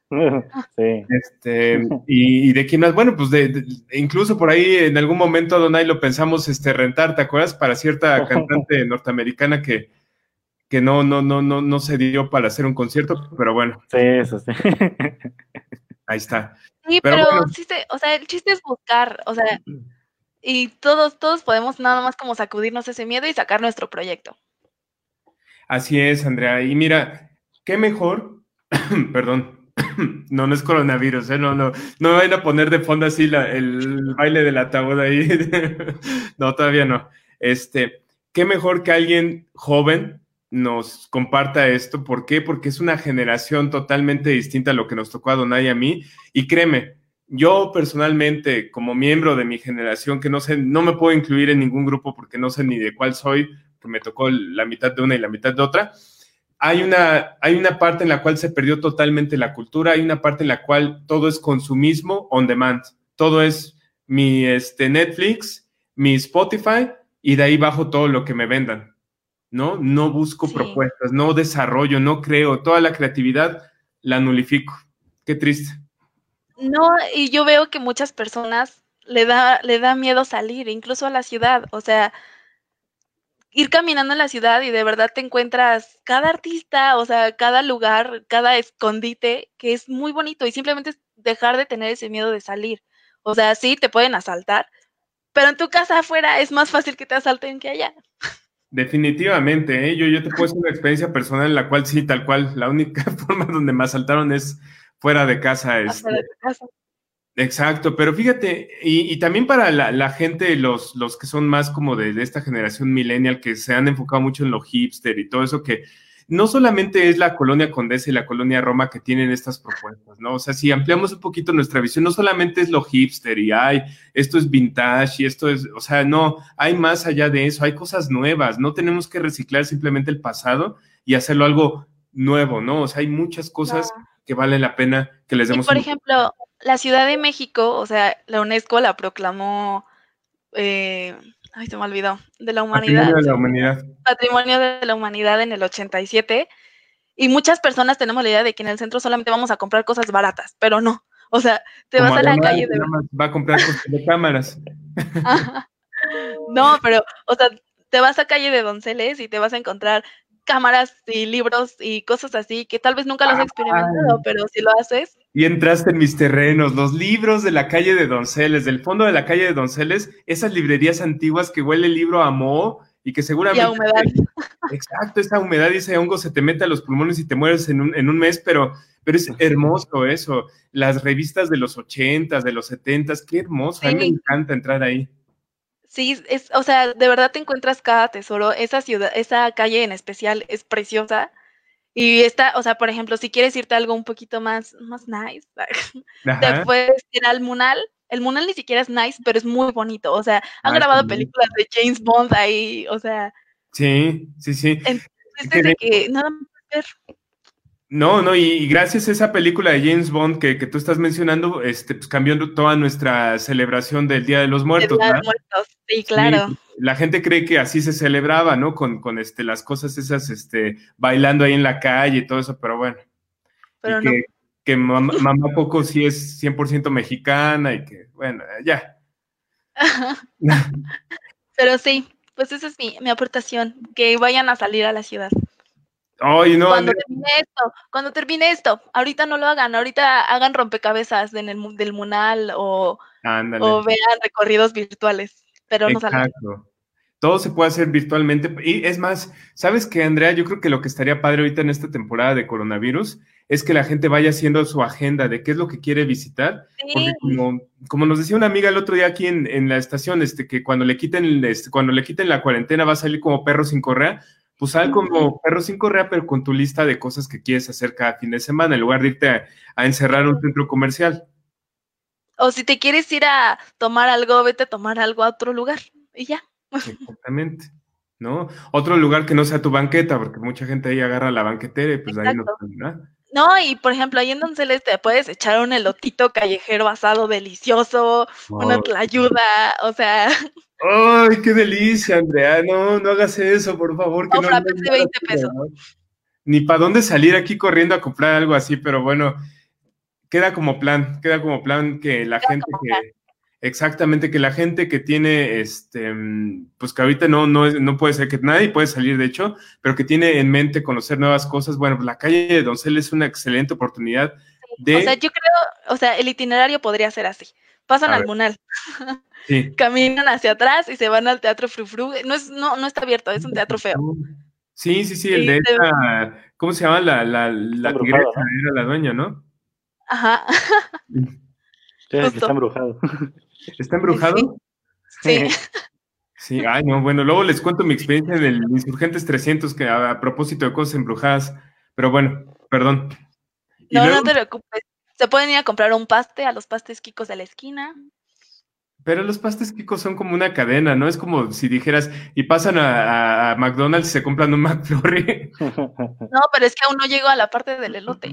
Ah, bueno, a ver, va. Luego el elote en lo que te estás comiendo tu paste, te diriges hacia el Teatro Esperanza Iris, Teatro de la Ciudad de México, preguntas qué hay en cartelera, compras un boletito de 20 pesos mínimo y ya, para eso ya te acabaste tu paste, sigues caminando, ves los libros, ves las cámaras, te compras un elotito callejero y en ese rato ya regresas a tu, a tu, a tu concierto en el Esperanza Iris. Órale, oye, está padrísimo ese itinerario. Pues ahí está una propuesta más en lugar de estar este, el fin de semana pensando en qué, centro de comercial voy a ir a visitar para ir a ver cosas. O, voy, no, o sea, hay, muchas cosas que hacer en la ciudad y la calle de Donceles es una de ellas. Pero bueno, Andrea, remátala. ¿Cuál sería tu, recomendación entonces? ¿Cuál sería el, el resumen para quien nos está escuchando apenas? mi recomendación es que si eres un artista independiente con un proyecto nuevo, te animes. Ahorita es la mejor época para intentar algo nuevo y tienes el tiempo de regarla y volverlo a intentar. Y que perdamos ese miedo a salir. Hay muchas cosas detrás de nuestra puerta como para quedarnos solamente en casa. Y en casa actualmente puedes visitar mil cosas que son gratis. Así es gracias a la magia del internet. Y bueno, pues Andrea, bienvenida nuevamente a, Frecuencia Retro. Este, un gustazo que hayas estado por acá. Y bueno, pues te invitamos a estar con nosotros la próxima semana. ¿Cómo ves? Con, eh, ¿cómo era? Chismoseando, no, ¿cómo era? Cultureando y chismeando. bueno, Perdón, no se me olvidó. Cultureando y chismeando. Con Andrea Alfaro. Ahí está, completa. Sí. Yeah. Te iré agregando más partes. Bueno, bien, mientras no te consumas toda la sección con la canción, porque no creo que sea muy bueno para, para ti. Así, 30 minutos. Mm, cultureando, cultureando. el mix. Aparte, hace el rating yéndose para abajo. Cállenla. sáquenla, todos ahí escribiendo, ya sáquenla. Pues bueno, Andrea, te quedas entonces, por favor, para nuestra sección de remate al final, nuestra sección de relax. Ya no falta mucho porque de hecho este, este programa lo hicimos un poquito más largo, pero siempre que tenemos este, bienvenida de una nueva sección, lo hacemos un poquito más extenso para que la gente los conozca y pues ya decidan si, si nos van a escuchar o ya no nos van a escuchar, ¿no? Sí, ya la próxima no me, no me extenderé tanto. No, no, estuvo súper bien. Pero bueno, Andrea, pues eh, regresamos contigo en unos minutos más porque nos vamos a la sección más esperada de la radio, la sección de Adonai Martínez. ¿Qué onda, Donay? ¿Qué nos vas a contar hoy? ¿Qué película nos vas a recomendar? Es una de esas películas viejitas que marcaron infancia. Yo creo que Andrea todavía no nacía cuando salió esta película. No, pues seguro, no. No, no, no. A ver, ¿de qué año es, mi estimado? No, igual y sí, es de, es de 96. bueno, se llama Fly Away Home, o en Latinoamérica le pusieron Volando a casa. Ah, la de los, las gaviotas estas que tenían que regresar, ¿o? Son gansos, gansos. Ah, ganso, ganso, ya me acordé. Déjame checar la cámara tantito porque me tengo que mover por el internet, pero adelante, mi estimado. Bueno, es una película de 1996 protagonizada por Jeff Daniels y Anna Paquin. Jeff Daniels, bueno, no muchos, no muchos de sus este, papeles son, son serios, pero en este, pues sí, es un poquito más fuera de lo común, ¿no? No es tan cómico. Y Anna Paquin, bueno, pues la recordarán, si, si vieron las películas de X-Men, pues la recordarán como Rogue, y los que vieron True Blood, la serie de HBO, pues también la van a recordar, ¿no? bueno, aquí era una niñita. Este, bueno, en esta película es un poquito ambientalista, porque trata de, este, de una de una niña que desafortunadamente pierde a su madre en un accidente y bueno, ya vive en Nueva Zelanda, ¿no? Ahí es donde tiene el accidente y se tiene que ir a vivir este, a casa de su padre a Canadá. Y para esto, bueno, pues queda devastada, ¿no? Por la muerte de su, de su mamá. Y pues ahí encuentra este, problemas, ¿no? En casa de su, de su padre porque pues tiene nueva pareja, no está casado, pero pues es su novia. Y pues ahí se empiezan a presentar algunos problemillas con ella porque pues se siente como no identificada, ¿no? en esto, el, papá trata de, proteger este, el bosque que está enfrente de su jardín. Eh, este, hay como empresas, como siempre, ¿no? En, esta, en este tipo de películas que tratan de proteger el medio ambiente este, y crear conciencia. Eh, quieren destruir el, bosque y parte del lago para construir casas, eh, donde es el hábitat de los, de los gansos, precisamente. Como no logra evitar el, avance de las máquinas, pues ahí queda, ¿no? Entonces, este, Ana, Joaquín, eh, va ahí a, darse una vuelta, ¿no? Y encuentra 16 huevos. Oye, ¿no era eso ahí por Texcoco? No, ese es otro, otro caso, ¿no? estaban haciendo el, aeropuerto ilegítimo. Ajá, no, pero ahí se había gansos. Aquí se había gansos, sí, sí había agua, ¿no? Este... bueno, porque hay gente que todavía piensa que va a haber fauna ahí, pero bueno, ya, ya, ya, me callo, adelante. Lo que no tienes que hacer, no, no viste que en LinkedIn y en cosas así no debes de poner. bueno, pero esto es Facebook, esto nadie lo va a registrar en su memoria. Nadie lo va a ver, ¿no? adelante, adelante, Donay, no me critiques. bueno, el chiste es que rescata 16 huevos y este, sin decirle a su papá, los mete en un cajón y ahí los acondiciona, ¿no? Ajá. Y pues ya la cosa es que su papá le dice, no, te tienes que ir a la escuela y la manda a la escuela a fuerzas, ¿no? Y este, pues ya cuando regresa ya están los 16 huevos, pues ya no son huevos, ya son patitos, ¿no? Bueno, gancitos. Patitos, bueno, ¿en qué momento el ganso se convirtió? Bueno, ya, ya. Así es que son gancitos. Para, ahí está como la, base central de la trama. No, les, no, les, no, me explayo más para no contarles la película. Sí. El punto es que las tomas este, de video y todo esto de fotografía que hicieron, este, pues están, están bastante bien hechas. Y cuando están este, incubando los, los, los huevos, son tomas este, macro. Se ve que este, con una luz cálida que le puso para, para que pues, se desarrollaran los huevos, ¿no? Totalmente reales, ¿no? No hay nada por computadora ahí. Exacto, todo fue real. Wow. Este, incluso la historia está basada en hechos reales.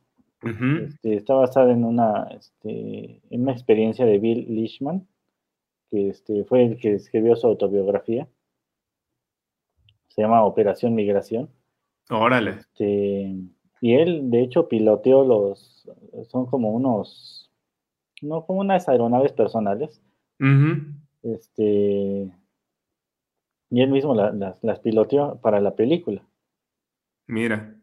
Este, las tomas de la migración, porque en la película hacen como que tienen que enseñarles a los, a los gansos a migrar, ¿no? este, todas las tomas son reales con los gansos, este, los iban siguiendo a, las aeronaves que, construyeron, ¿no? O sea, todo eso. ¿Cómo han hecho eso, fíjate? O sea, pues sí, o sea, ¿cómo lo habrán hecho? Sí, no, fue computarizado, nada de CGI Ahora, te lo juro. Sí, no, todo fue real. Órale. Oye, qué padre, ¿no? Entonces, pues vale esta película no solamente por la trama, la historia que es real, sino por las tomas, ¿no? O sea, cómo hicieron todo eso, ¿no? Sí, sí, por eso es la super recomendación de esta, de esta ocasión. la super recomendación. Oye, ¿es una película que pueden encontrar que en Netflix, en YouTube? Pues está en, eh, está en HBO. Este, ah, ya ves que me mencionaste que había promociones ahorita de, de HBO, ¿no? Sí, estaban regalando, si no me equivoco, este 30 días gratis de HBO Prime. Ahí, no, ahí pueden aprovechar. Creo que son 30 o... O 60, ¿no? 60, pero el chiste es que ahorita aprovechen que hay promoción. Este, está en HBO, me imagino que pues en descarga digital es, es seguro que la encuentran. Este, y si no, pues, pues ahorita no pueden salir, así que búsquenla. Si no, aguanten las ganas. Oye, lo que estaría padre, Donay, es como lo que nos comentaba ahorita también Andrea, es dejar a lo mejor una listita más adelante de películas que hemos recomendado, porque mucha gente a lo mejor ahorita la escucha y pues digo, la verdad es que pues, uno puede estar en mil cosas y de repente se te va el nombre de la película, ¿no? ¿Y, y cuál es la que dijo Adonai? Fíjate, por ejemplo, mis padres sí han visto las películas que recomiendas. ¿Ya ves? nada más ellos, porque nadie las. No, no es cierto. Este, pero no, o sea, estaría padre que nos dejaras a lo mejor en los comentarios aquí de la, de la publicación en, en, este, en Acústica Radio, pues qué películas estás recomendando y pues que la gente las, las pueda conseguir en la semana. Ah, claro que sí, les dejo las imágenes, ¿qué te parecen? Las portadas. Estaría padrísimo. Estaría padrísimo para que la gente que ahorita está buscando qué hacer en las tardes, ahorita que no podemos hacer el tour cultural que comentábamos con Andrea, pues pueda darse una escapada este, con el séptimo arte. Sí, sí, muy bien, muy bien. ¿No? Pero bueno, remata la recomendación y bueno, ¿por qué esta película? ¿Por Why de Rito? Why this movie? Pues las, las, tomas a mí me gustaron mucho. La historia, eh, a pesar de que es sencilla, es este, ¿cómo decirlo? Pues llena de emoción, realmente, ¿no? Digo, e, e, e, ellos están haciendo una labor para salvar este, una especie y, un hábitat que pues está siendo devastado, ¿no? Y ha sido devastado de, por conforme muchos años, ¿no? Y no solo aquí, ¿no? Eh, ellos son de Canadá y allá también. Van a, migrar a Estados Unidos y allí también está siendo devastado, ¿no? El hábitat de, de las aves, ¿no? Así es. Oye, pues qué triste, ¿no? Pero pues la, misma naturaleza se encarga de corregirlo, la misma naturaleza nos pone retos como los que estamos viviendo ahora precisamente con esta pandemia, consecuencia de todas las cosas que hemos efectuado eh, en contra de ella. Así es. Así es, pero bueno, antes de irnos con la sección final de nuestro programa, en donde echamos un poquito de relajo, platicamos, es la sección Quédate en casa, quédate en casa, quédate en casa, donde vamos a platicar un poquito de todo y de nada. Les voy a presumir y platicar sobre ciertas ediciones que han salido últimamente en vinil, como esta. Para quienes son fans o fans, fans, de Kylie Minogue, bueno, y que nada más conocen la última faceta a partir de los 2000, bueno, pues Kylie Minogue tiene casi 32 años de carrera musical. Este, en 1987 lanza este primer álbum que se llama Kylie. Y bueno, pues, como lo pueden ver, pues es la misma Kylie, pero pues como con 30, 30 y tantos años menos, ¿verdad? esta edición salió en 2015, si no me equivoco, y bueno, es una maravilla. De hecho, sacaron, y me traje aquí dos, porque no cabían más en mi escritorio, sacaron todos los primeros álbumes que fueron producidos por PWL. PWL era una marca que produjeron, no sé si recuerden programas anteriores que hablamos de Icon and Waterman.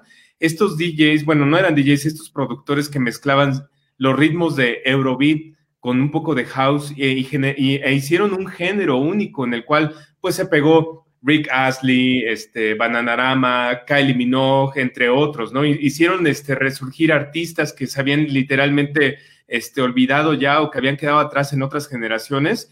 Y, este, la gente de Stock Aiken and, Waterman este, se encargaron de, de, hacer estas cajas musicales en las cuales, bueno, pues hacían que esta música tomara de nuevo fuerza, ¿no? Bueno, pues en aquel entonces ellos deciden producir a Kylie Minogue cuando ella solamente era una actriz de telenovelas allá en Australia, ahí salía su telenovela que se llamaba Neighbors, y bueno, pues este, deciden producirla y meter toda su, su, este, su, este, ¿cómo se llama?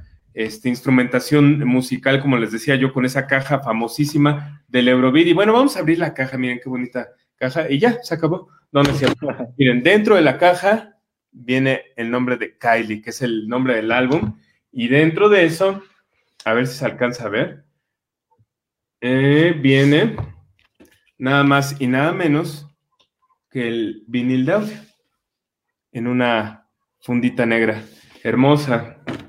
Pero no nada más viene eso. Para todos los fanses viene un mega póster de Kylie Minogue. Mira nada más qué maravilla. De edición limitada, difícil de conseguir. Vamos a romper ahorita. No, no, ni me digas eso que me doy un balazo aquí en vivo, este, porque pues me costó un buen trabajo conseguirlo y mira, Mira nada más. Qué bonito póster. Es una réplica precisamente de los pósters promocionales, y estuve a punto de tirarlo, de los pósters promocionales que hacían por ahí de 1987 de este álbum. Bueno, y si eso fuera mucho todavía, bueno, pues trae el libro, el libro que trae todas las fotos de los sencillos, las fotos de, las sesiones del álbum de Kylie, el, álbum, el autógrafo de Kylie Minogue, Kylie, Kylie, sus sencillos. Es una maravilla, la verdad, para no solamente para los fans, sino para la gente que quiere este, escuchar los inicios de Kylie Minogue y, parte de esto que les comentaba de Stock, Icon and, Waterman. Eh, creo que es una excelente opción empezar con la música de Kylie Minogue y probablemente con la de Rick Astley también. Bueno, esta, esta parte de este, la caja trae unas fotos que son como tipo postal y trae todos los CDs, ¿no? Porque trae aparte CDs con este con los remixes. Entonces, una maravilla esta cajita. Está disponible no solamente para el álbum de Kylie, sino para los cuatro primeros álbumes. Este se puede encontrar en Amazon, no en Amazon México ya. En algún momento yo la conseguí ahí porque pues este estaba disponible, pues ya me las acabé yo las copias que había de Amazon México, pero ahorita la pueden conseguir en Amazon UK. Este, lamentablemente por la cuestión ahorita del coronavirus, la logística se ha ido un poco más lenta, entonces, este, si bien pueden comprar cosas en Inglaterra, este, o cosas en el Amazon de Estados Unidos, pues van a demorar muchísimo tiempo en llegar, ¿no? Lo que normalmente demoraría un par de semanas, ahorita se está llevando casi un mes o mes y medio en llegar.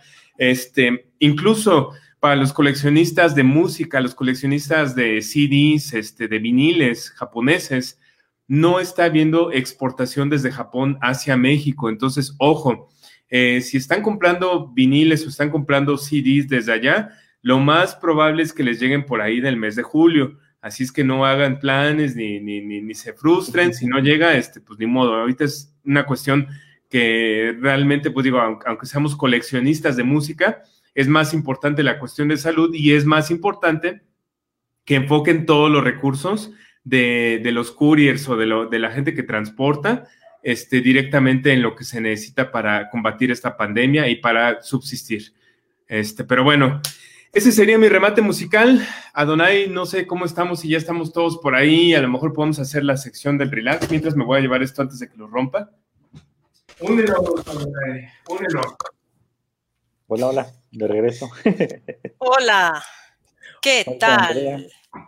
Hola, Elda Robles. ¿Cómo estás? Muy interesante la sección de Andrea. La verdad es que debo de admitir que no conozco el teatro, entonces voy ahí poniendo mi check de los siguientes ah. lugarcitos que vale la pena conocer. Ya ves, Elda, estás igual que Adonai, que aparte de Adonai se lo tundió duro en... sí, qué bárbaro. Dijo, no, que era un inculto, así dijo, no, así gente como Adonai, que no tiene ni un gramo de cultura, que nada más va a la calle de Donceles a comprar cosas robadas, así dijo.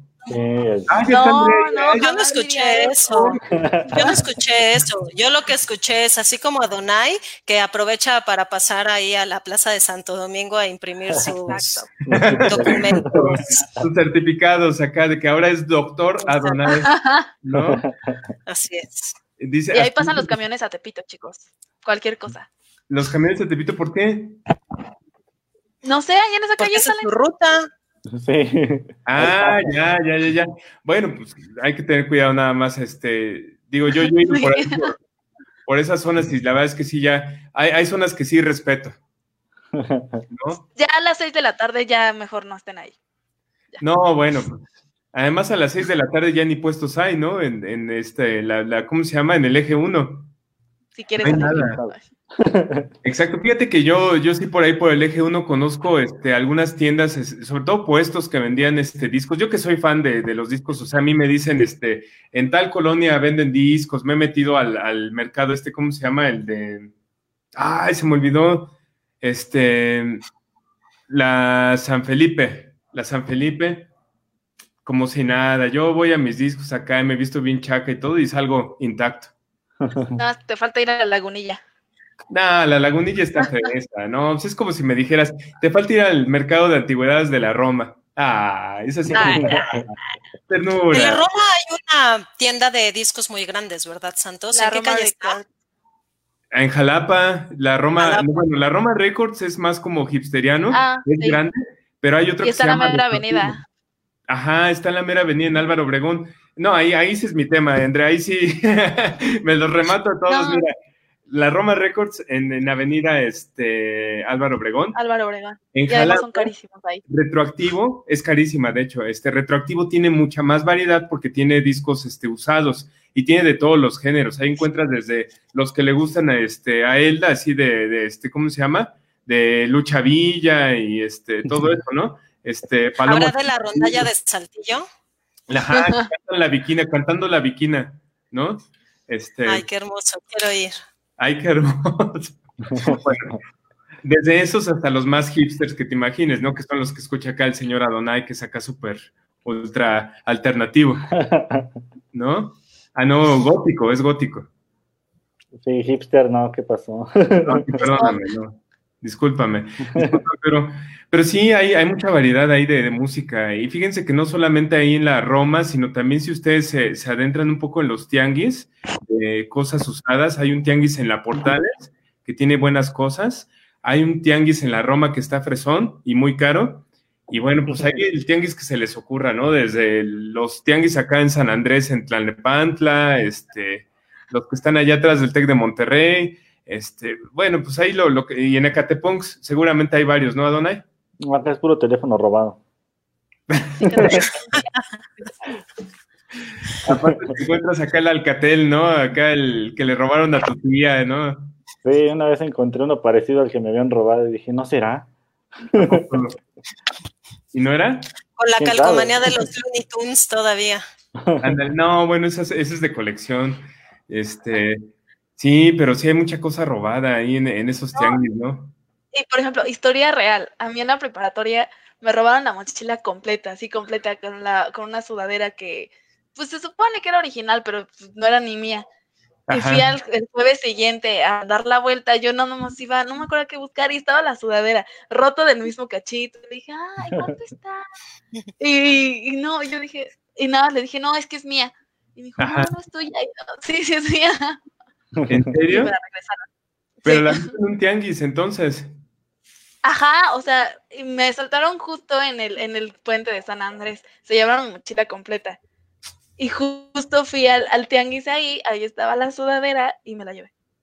Qué bárbaros, no, pues ya ven, no hay Ya hasta tenía sobrepuesta la etiqueta, en vez de ser Versace era Versánchez. Sí, cocida. Cocida.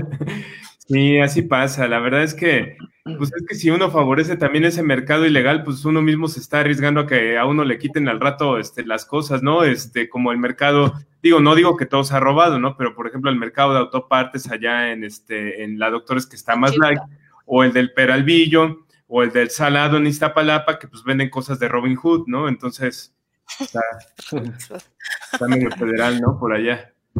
¿No? Eh, digo, Adonai y yo robábamos autopartes hace un tiempo, pero pues ya luego ya entramos en razón. Mejor el programa, ¿no? Róbenme una puerta, porfa, para mi carro.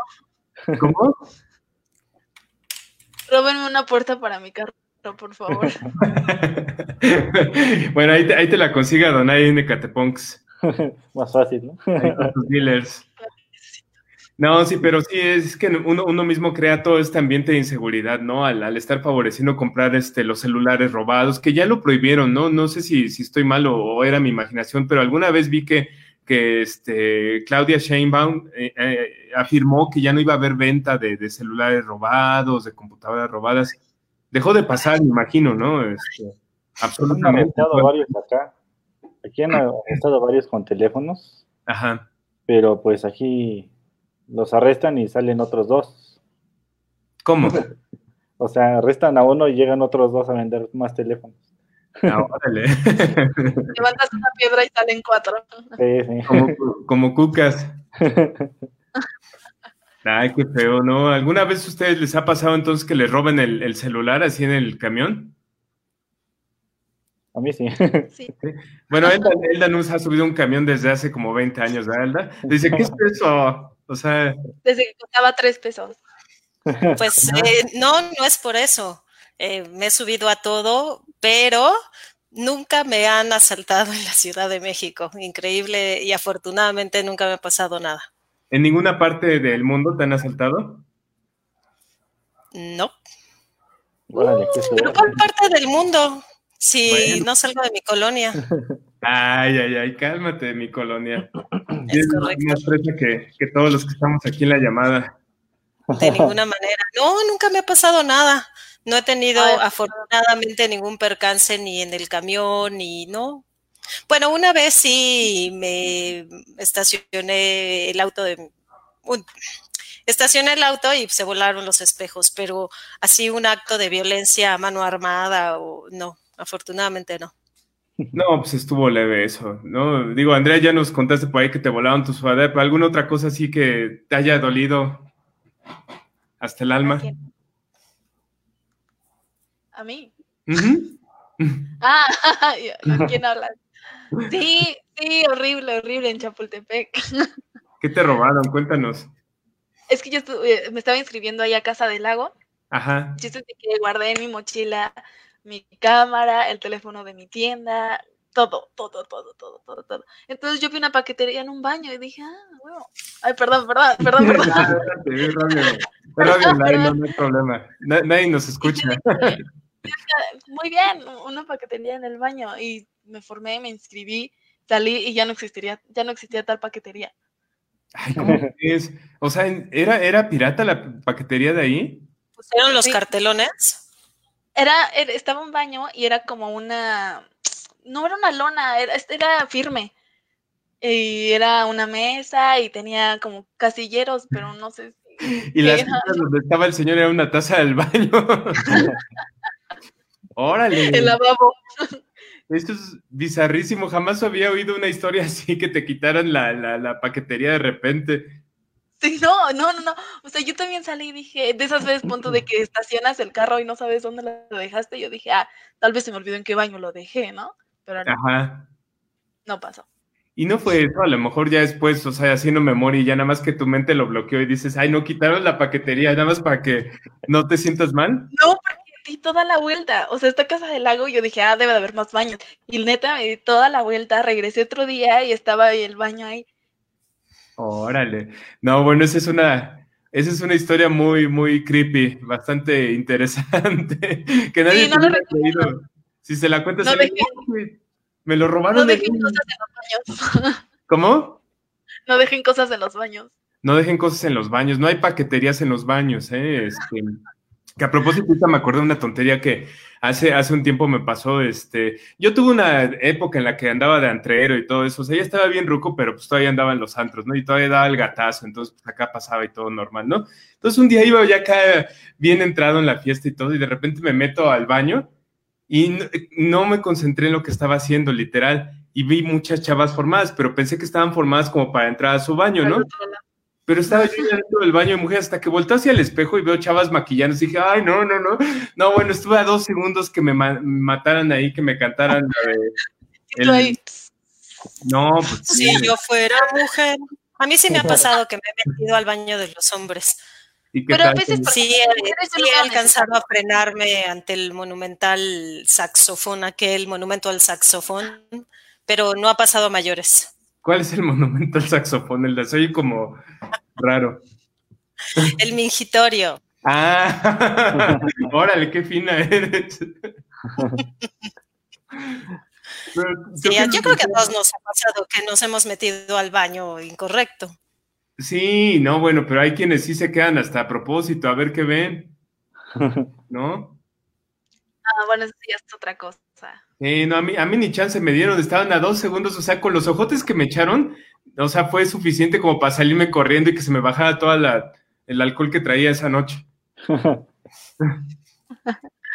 Qué triste. Y tú, Adonai, cuéntanos experiencias, mira, de, de robos o de baños de mujeres. Uy, no, de baños de mujeres solo en la primaria, pero asaltos. Mira, qué bueno que no dijiste. Pues asaltos solamente en la primaria. y Rosita, hay un niño en, el baño. Oye, Donay, no vais a contar cosas que no se puedan contar al aire, ¿eh? De que no, que yo mandate al baño y que y que me un espejo en los pies y cosas así, porque no, ¿eh? No, no, no. no. Ay, no, ay. Bueno, pues cada quien, pues así era la vida, la infancia de Adonai. no, pues asaltos, soy del Estado. Viajo en combi. Del Estado, de hecho. ¿Naciste en Ecatepongs? Sí, y me muevo en transporte público, o sea que ya. o sea, es pan de cada día. Sí, sí, de menos un susto. Y los famosos este, dulceros, ¿no? Que te tocan a cada rato ahí en los camiones. Sí, sí. Cooperación voluntariamente a fuerza, ¿no? sí, de, pasajeros, mi compañero y yo venimos saliendo del reclusorio norte, no queremos asaltarles, no queremos robarles su carterita, pedimos una, no, ese tipo de cosas, ¿no? Sí, sí. Ay, no, no, no, qué, qué nefastez, pero fíjate que antes este, se oía como más aislado, ¿no? Decía solamente en algunos municipios asaltaban, pero por ejemplo, estaba más tranquilo Tlanepantla tal vez, a lo mejor Atizapán un poquito, ya más rudo, este, Naucalpan estaba más rudo, pero ahorita ya es todo parejo, o sea, ahorita en todos lados te asaltan en, el Estado de México y en el DF también, o sea, no hay lugar seguro, yo creo ya. No, ya, ya pasaron esas épocas, ¿no? Qué triste. Y fíjate lo que decía Andrea hace rato, que no, ya la gente le da miedo hasta salir, ¿no? sí, tengo un amigo que precisamente este, iba saliendo de su casa y ya parece que lo estaban esperando porque no salió de la puerta y lo asaltaron. Ah, sí, yo creo que iban pasando. ¿Mm? Que ya lo dicen, mm, ya no quiero más. Y se mete. Pero pues, ya, lo ya, ya lo estaban cazando. ¿no? Yo creo, o iban pasando. No, está muy cañón. Fíjate que yo sí tuve una experiencia personal y este, me quitaron un auto este, llegando a casa de mis papás, este, y de la manera que menos se imaginan. En esa época había mucho, este, bueno, en esa época y ahora hay más, este, ladrones de autos, pero te estaban cazando y había un modus operandi muy bizarro que era este, que venían en varios carros, ¿no? Decían que originalmente era un carro, un carro tipo Matiz o tipo, este, ¿cómo se llama? Este... Corolla. ¿Oh? Un Corolla. No, uno chiquito, era uno chiquito. Y en ese venían cuatro rateros.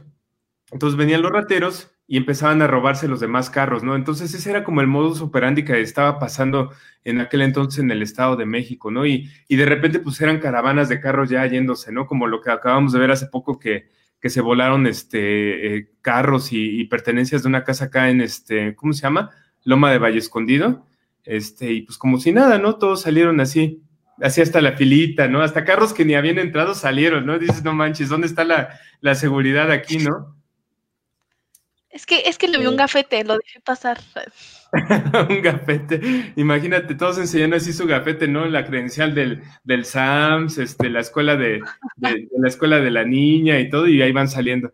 No, no, qué, qué vergüenza, qué vergüenza. Y eso era un lugar de privilegiados, ¿no? Es un lugar de, alta sociedad y imagínense una, un pobre mortal como nosotros, ¿qué, qué nos espera?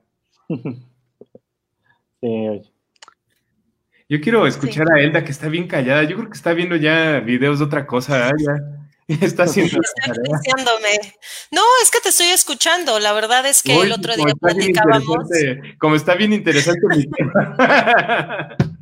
Estábamos platicando la vez anterior que desafortunadamente, pues eh, uno de los una de las consecuencias que se espera de todo este evento de, del COVID, pues es una alza en la inseguridad. Entonces, no hay más que también nosotros eh, crear una, pues eh, un, un, estilo de vida un poco de bajo perfil, ¿no? Y no, no quiero decir que por viajar en el transporte público de pronto estamos siendo ostentosos, pero al final hay que asimilar un poco que, que, que puede dispararse todavía más la inseguridad.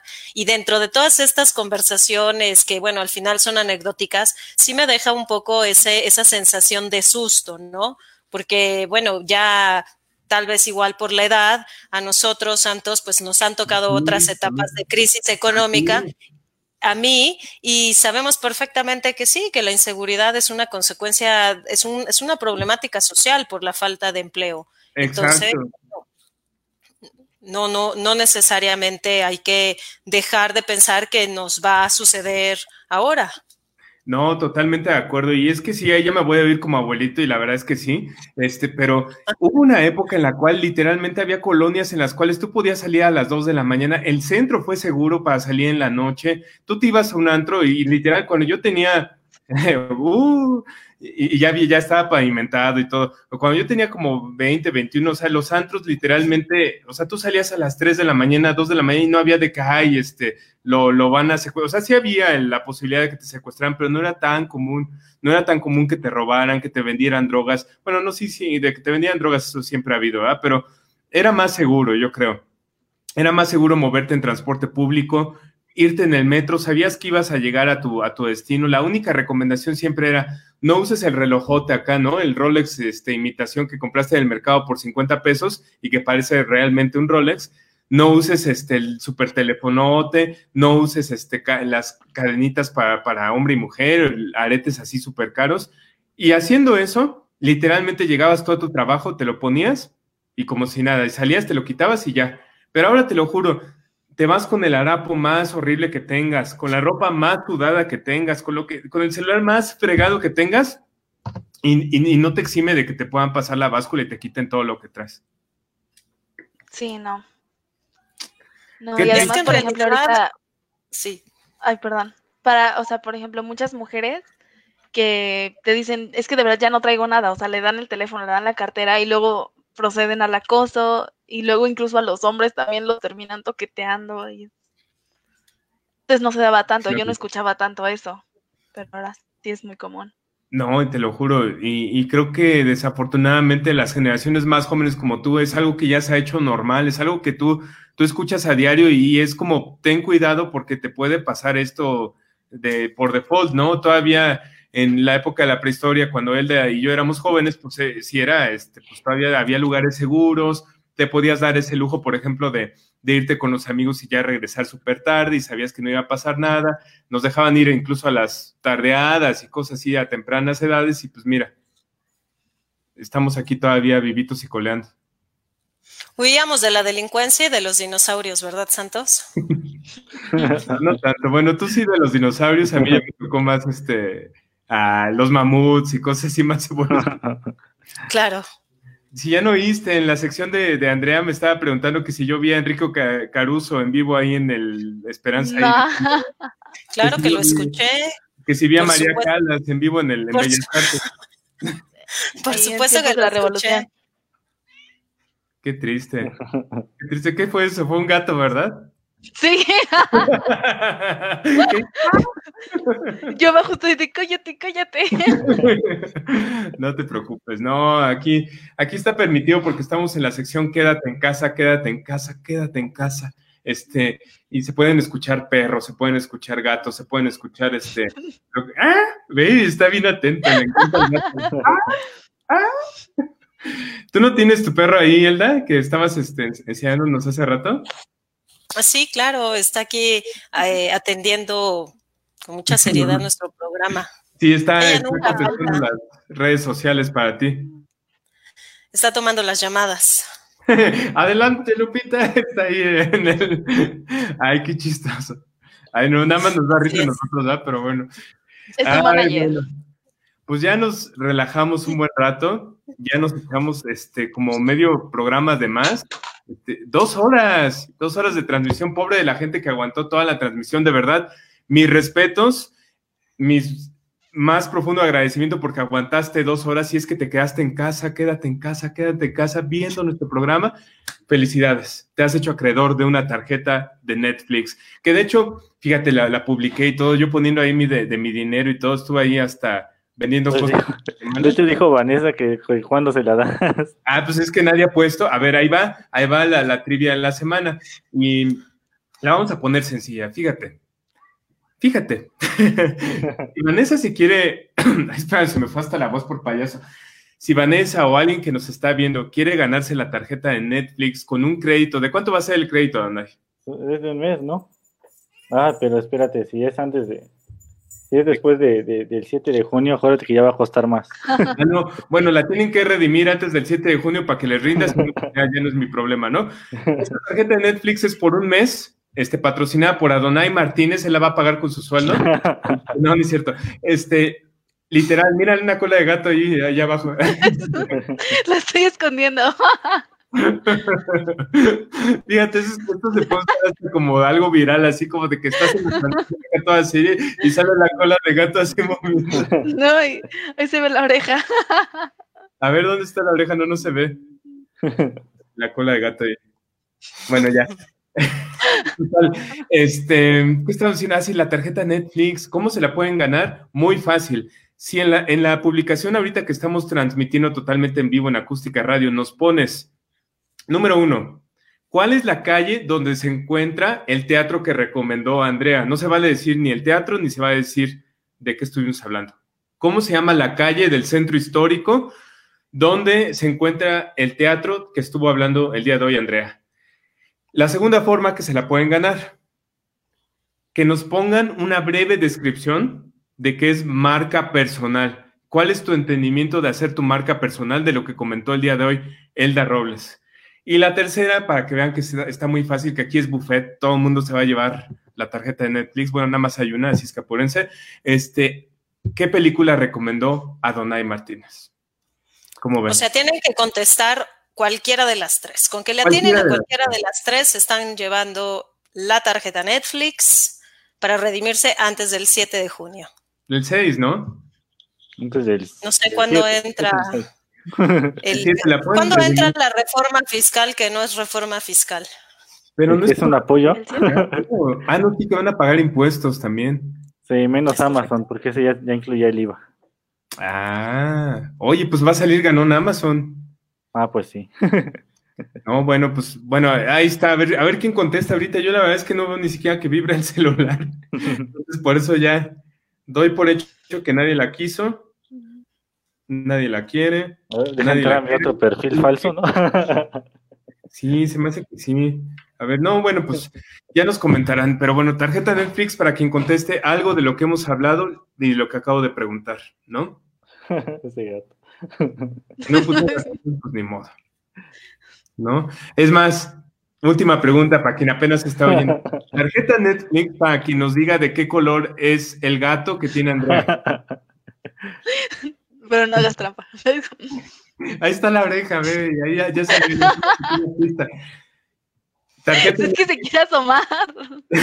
ponlo, tú ponlo en la cámara. nos da no, le, le, estoy aplastando la cabeza así como. ¿Cómo se llama tu gato? Para que haga un cameo. Mokis. ¿Mokis? Mokis, y por ahí anda el chicharrón. a ver, pon a Mokis en, pantalla para que Sí, que haga un cameo, Mokis. Así que nos salude. Órale. Ay, mira, hermoso. Mokis. Ahora, ahora te toca a ti, Elda. ¿Cuál es el cameo de tu perro? No, está lejos, pero en la siguiente sesión se las presento. ¿Tú, Adonai, no tienes ahí mascotas al, lado? Ah, está ahí arriba. en la azotea. Ah, pues yo no tengo nada. Aquí unos plátanos que me compré hace poco. Va a enseñar su póster de, de Minaj. Desde hace ah, rato no, no, no, no, Killy Minaj, no. Esa sí no me gusta para que veas. Pero bueno, pues yo creo que ya se nos acabó la creatividad y se nos acabó el programa.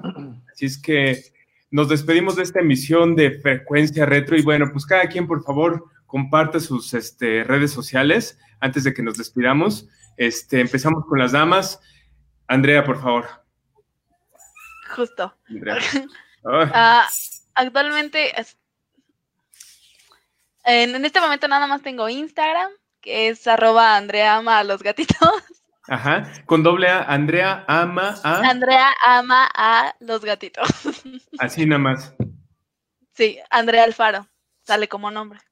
Ok, perfecto. Eh, nada más esa entonces. Hasta ahorita sí, hasta que mi Twitter tenga forma. y tienes una cuenta de Twitter, ¿no? También, pero está complicada. Sí, es como Andrea 548, no sé qué. 5489956678945. Órale. Hicieron un cameo. Sí, dejé que, dejé que Twitter pusiera mi. Ah, mira, otro cameo allá atrás. A ver, el cameo, el cameo. La niña del aro. Ayude, hasta me volteé atrás si no se me apareció un fantasma. La niña del aro. Échala, échala. Pero no, no quiere salir. Ay, no se quiere salir, se asoma. Agárrala del cuello. No, no quiero. Álzala del cuello, de la cola, agárrala de la cola. No, de ninguna manera. Bueno, ahora las redes sociales de Elda Robles. ¿Dónde te pueden contactar? En LinkedIn, Elda Robles. En Instagram, Elda-Robles78. Y mi correo es robleselda.gmail.com. Listo. Y bueno, Adonai Martínez, ¿dónde te podemos contactar? Pues a mí me pueden encontrar en Instagram y en Twitter como AdoBlue. Y nada más porque Facebook no lo uso. Ajá. Eh, y las, las, redes de la estación, que es este en Facebook Acústica Radio y en Twitter este, arroba acústica-radio. Igual en Instagram. Órale. Muy bien, pues a mí me pueden encontrar en las redes sociales de la, de la estación y también en arroba campatadeo en Twitter con doble T. este, y en este Santos, ay, siempre se Santos-Campa, ¿verdad? En, en, Instagram. En Instagram, sí. que como verán, pues soy muy habido de, estar utilizando mi Instagram. Este, y bueno, en Facebook también me pueden agregar, no, no creo que les vaya yo a aceptar la invitación, pero bueno, pues Santos Campa, ahí estoy en Facebook. Señoras y señores, se nos acabó una emisión más de Frecuencia Retro 2, de dos horas de larga duración y bueno, esperamos que haya sido de su agrado, que nos acompañen en el ¿Por eso era dos? ¿Cómo? ¿Por eso era dos? No, es la segunda, temporada. sí, ah, ok, ya, ya. Viene siendo la tercera. ¿Cuántos años tiene Adonai este programa? Como cinco, ¿va? Casi cinco, sí. Casi cinco. Fíjate, Adonai tenía como 13 años cuando empezamos y este y yo ya andaba en 20, yo tenía como 21 más o menos, entonces pues ya, ahí hagan cálculos todo. Mm. entonces, ah, órale. bueno, pero ah, mira. se nos acaba el programa y bueno, pues muchísimas gracias a todos por habernos escuchado, gracias por la paciencia. Recuerden la tarjeta de Netflix, si adivinan cualquiera de las cosas que mencionamos en la sección de Andrea, en la sección de Elda, en la sección de Adonai o que yo haya dicho referente a los temas que platicamos, ¿no? Lo pueden poner aquí en la publicación del programa y próximamente también avisos parroquiales. Vamos a estar incluyendo todos los programas en las plataformas de Spotify, ¿verdad, Adonai? Así es, ya van a estar disponibles en podcast. En podcast, en Spotify, en Apple Music. Y este también van a estar en TuneIn, ¿verdad? Para quien quiera oír en vivo la estación. Bueno, en vivo grabado. En vivo grabado, sí, ahí en directo en la estación. Así es. Bueno, pues muchísimas gracias y los esperamos el próximo martes en punto a las 6 de la tarde en Acústica Radio con frecuencia retro 2. ¡Vámonos! Hasta luego. Bye, gracias. Bye. Ay, cómo se abandona esto.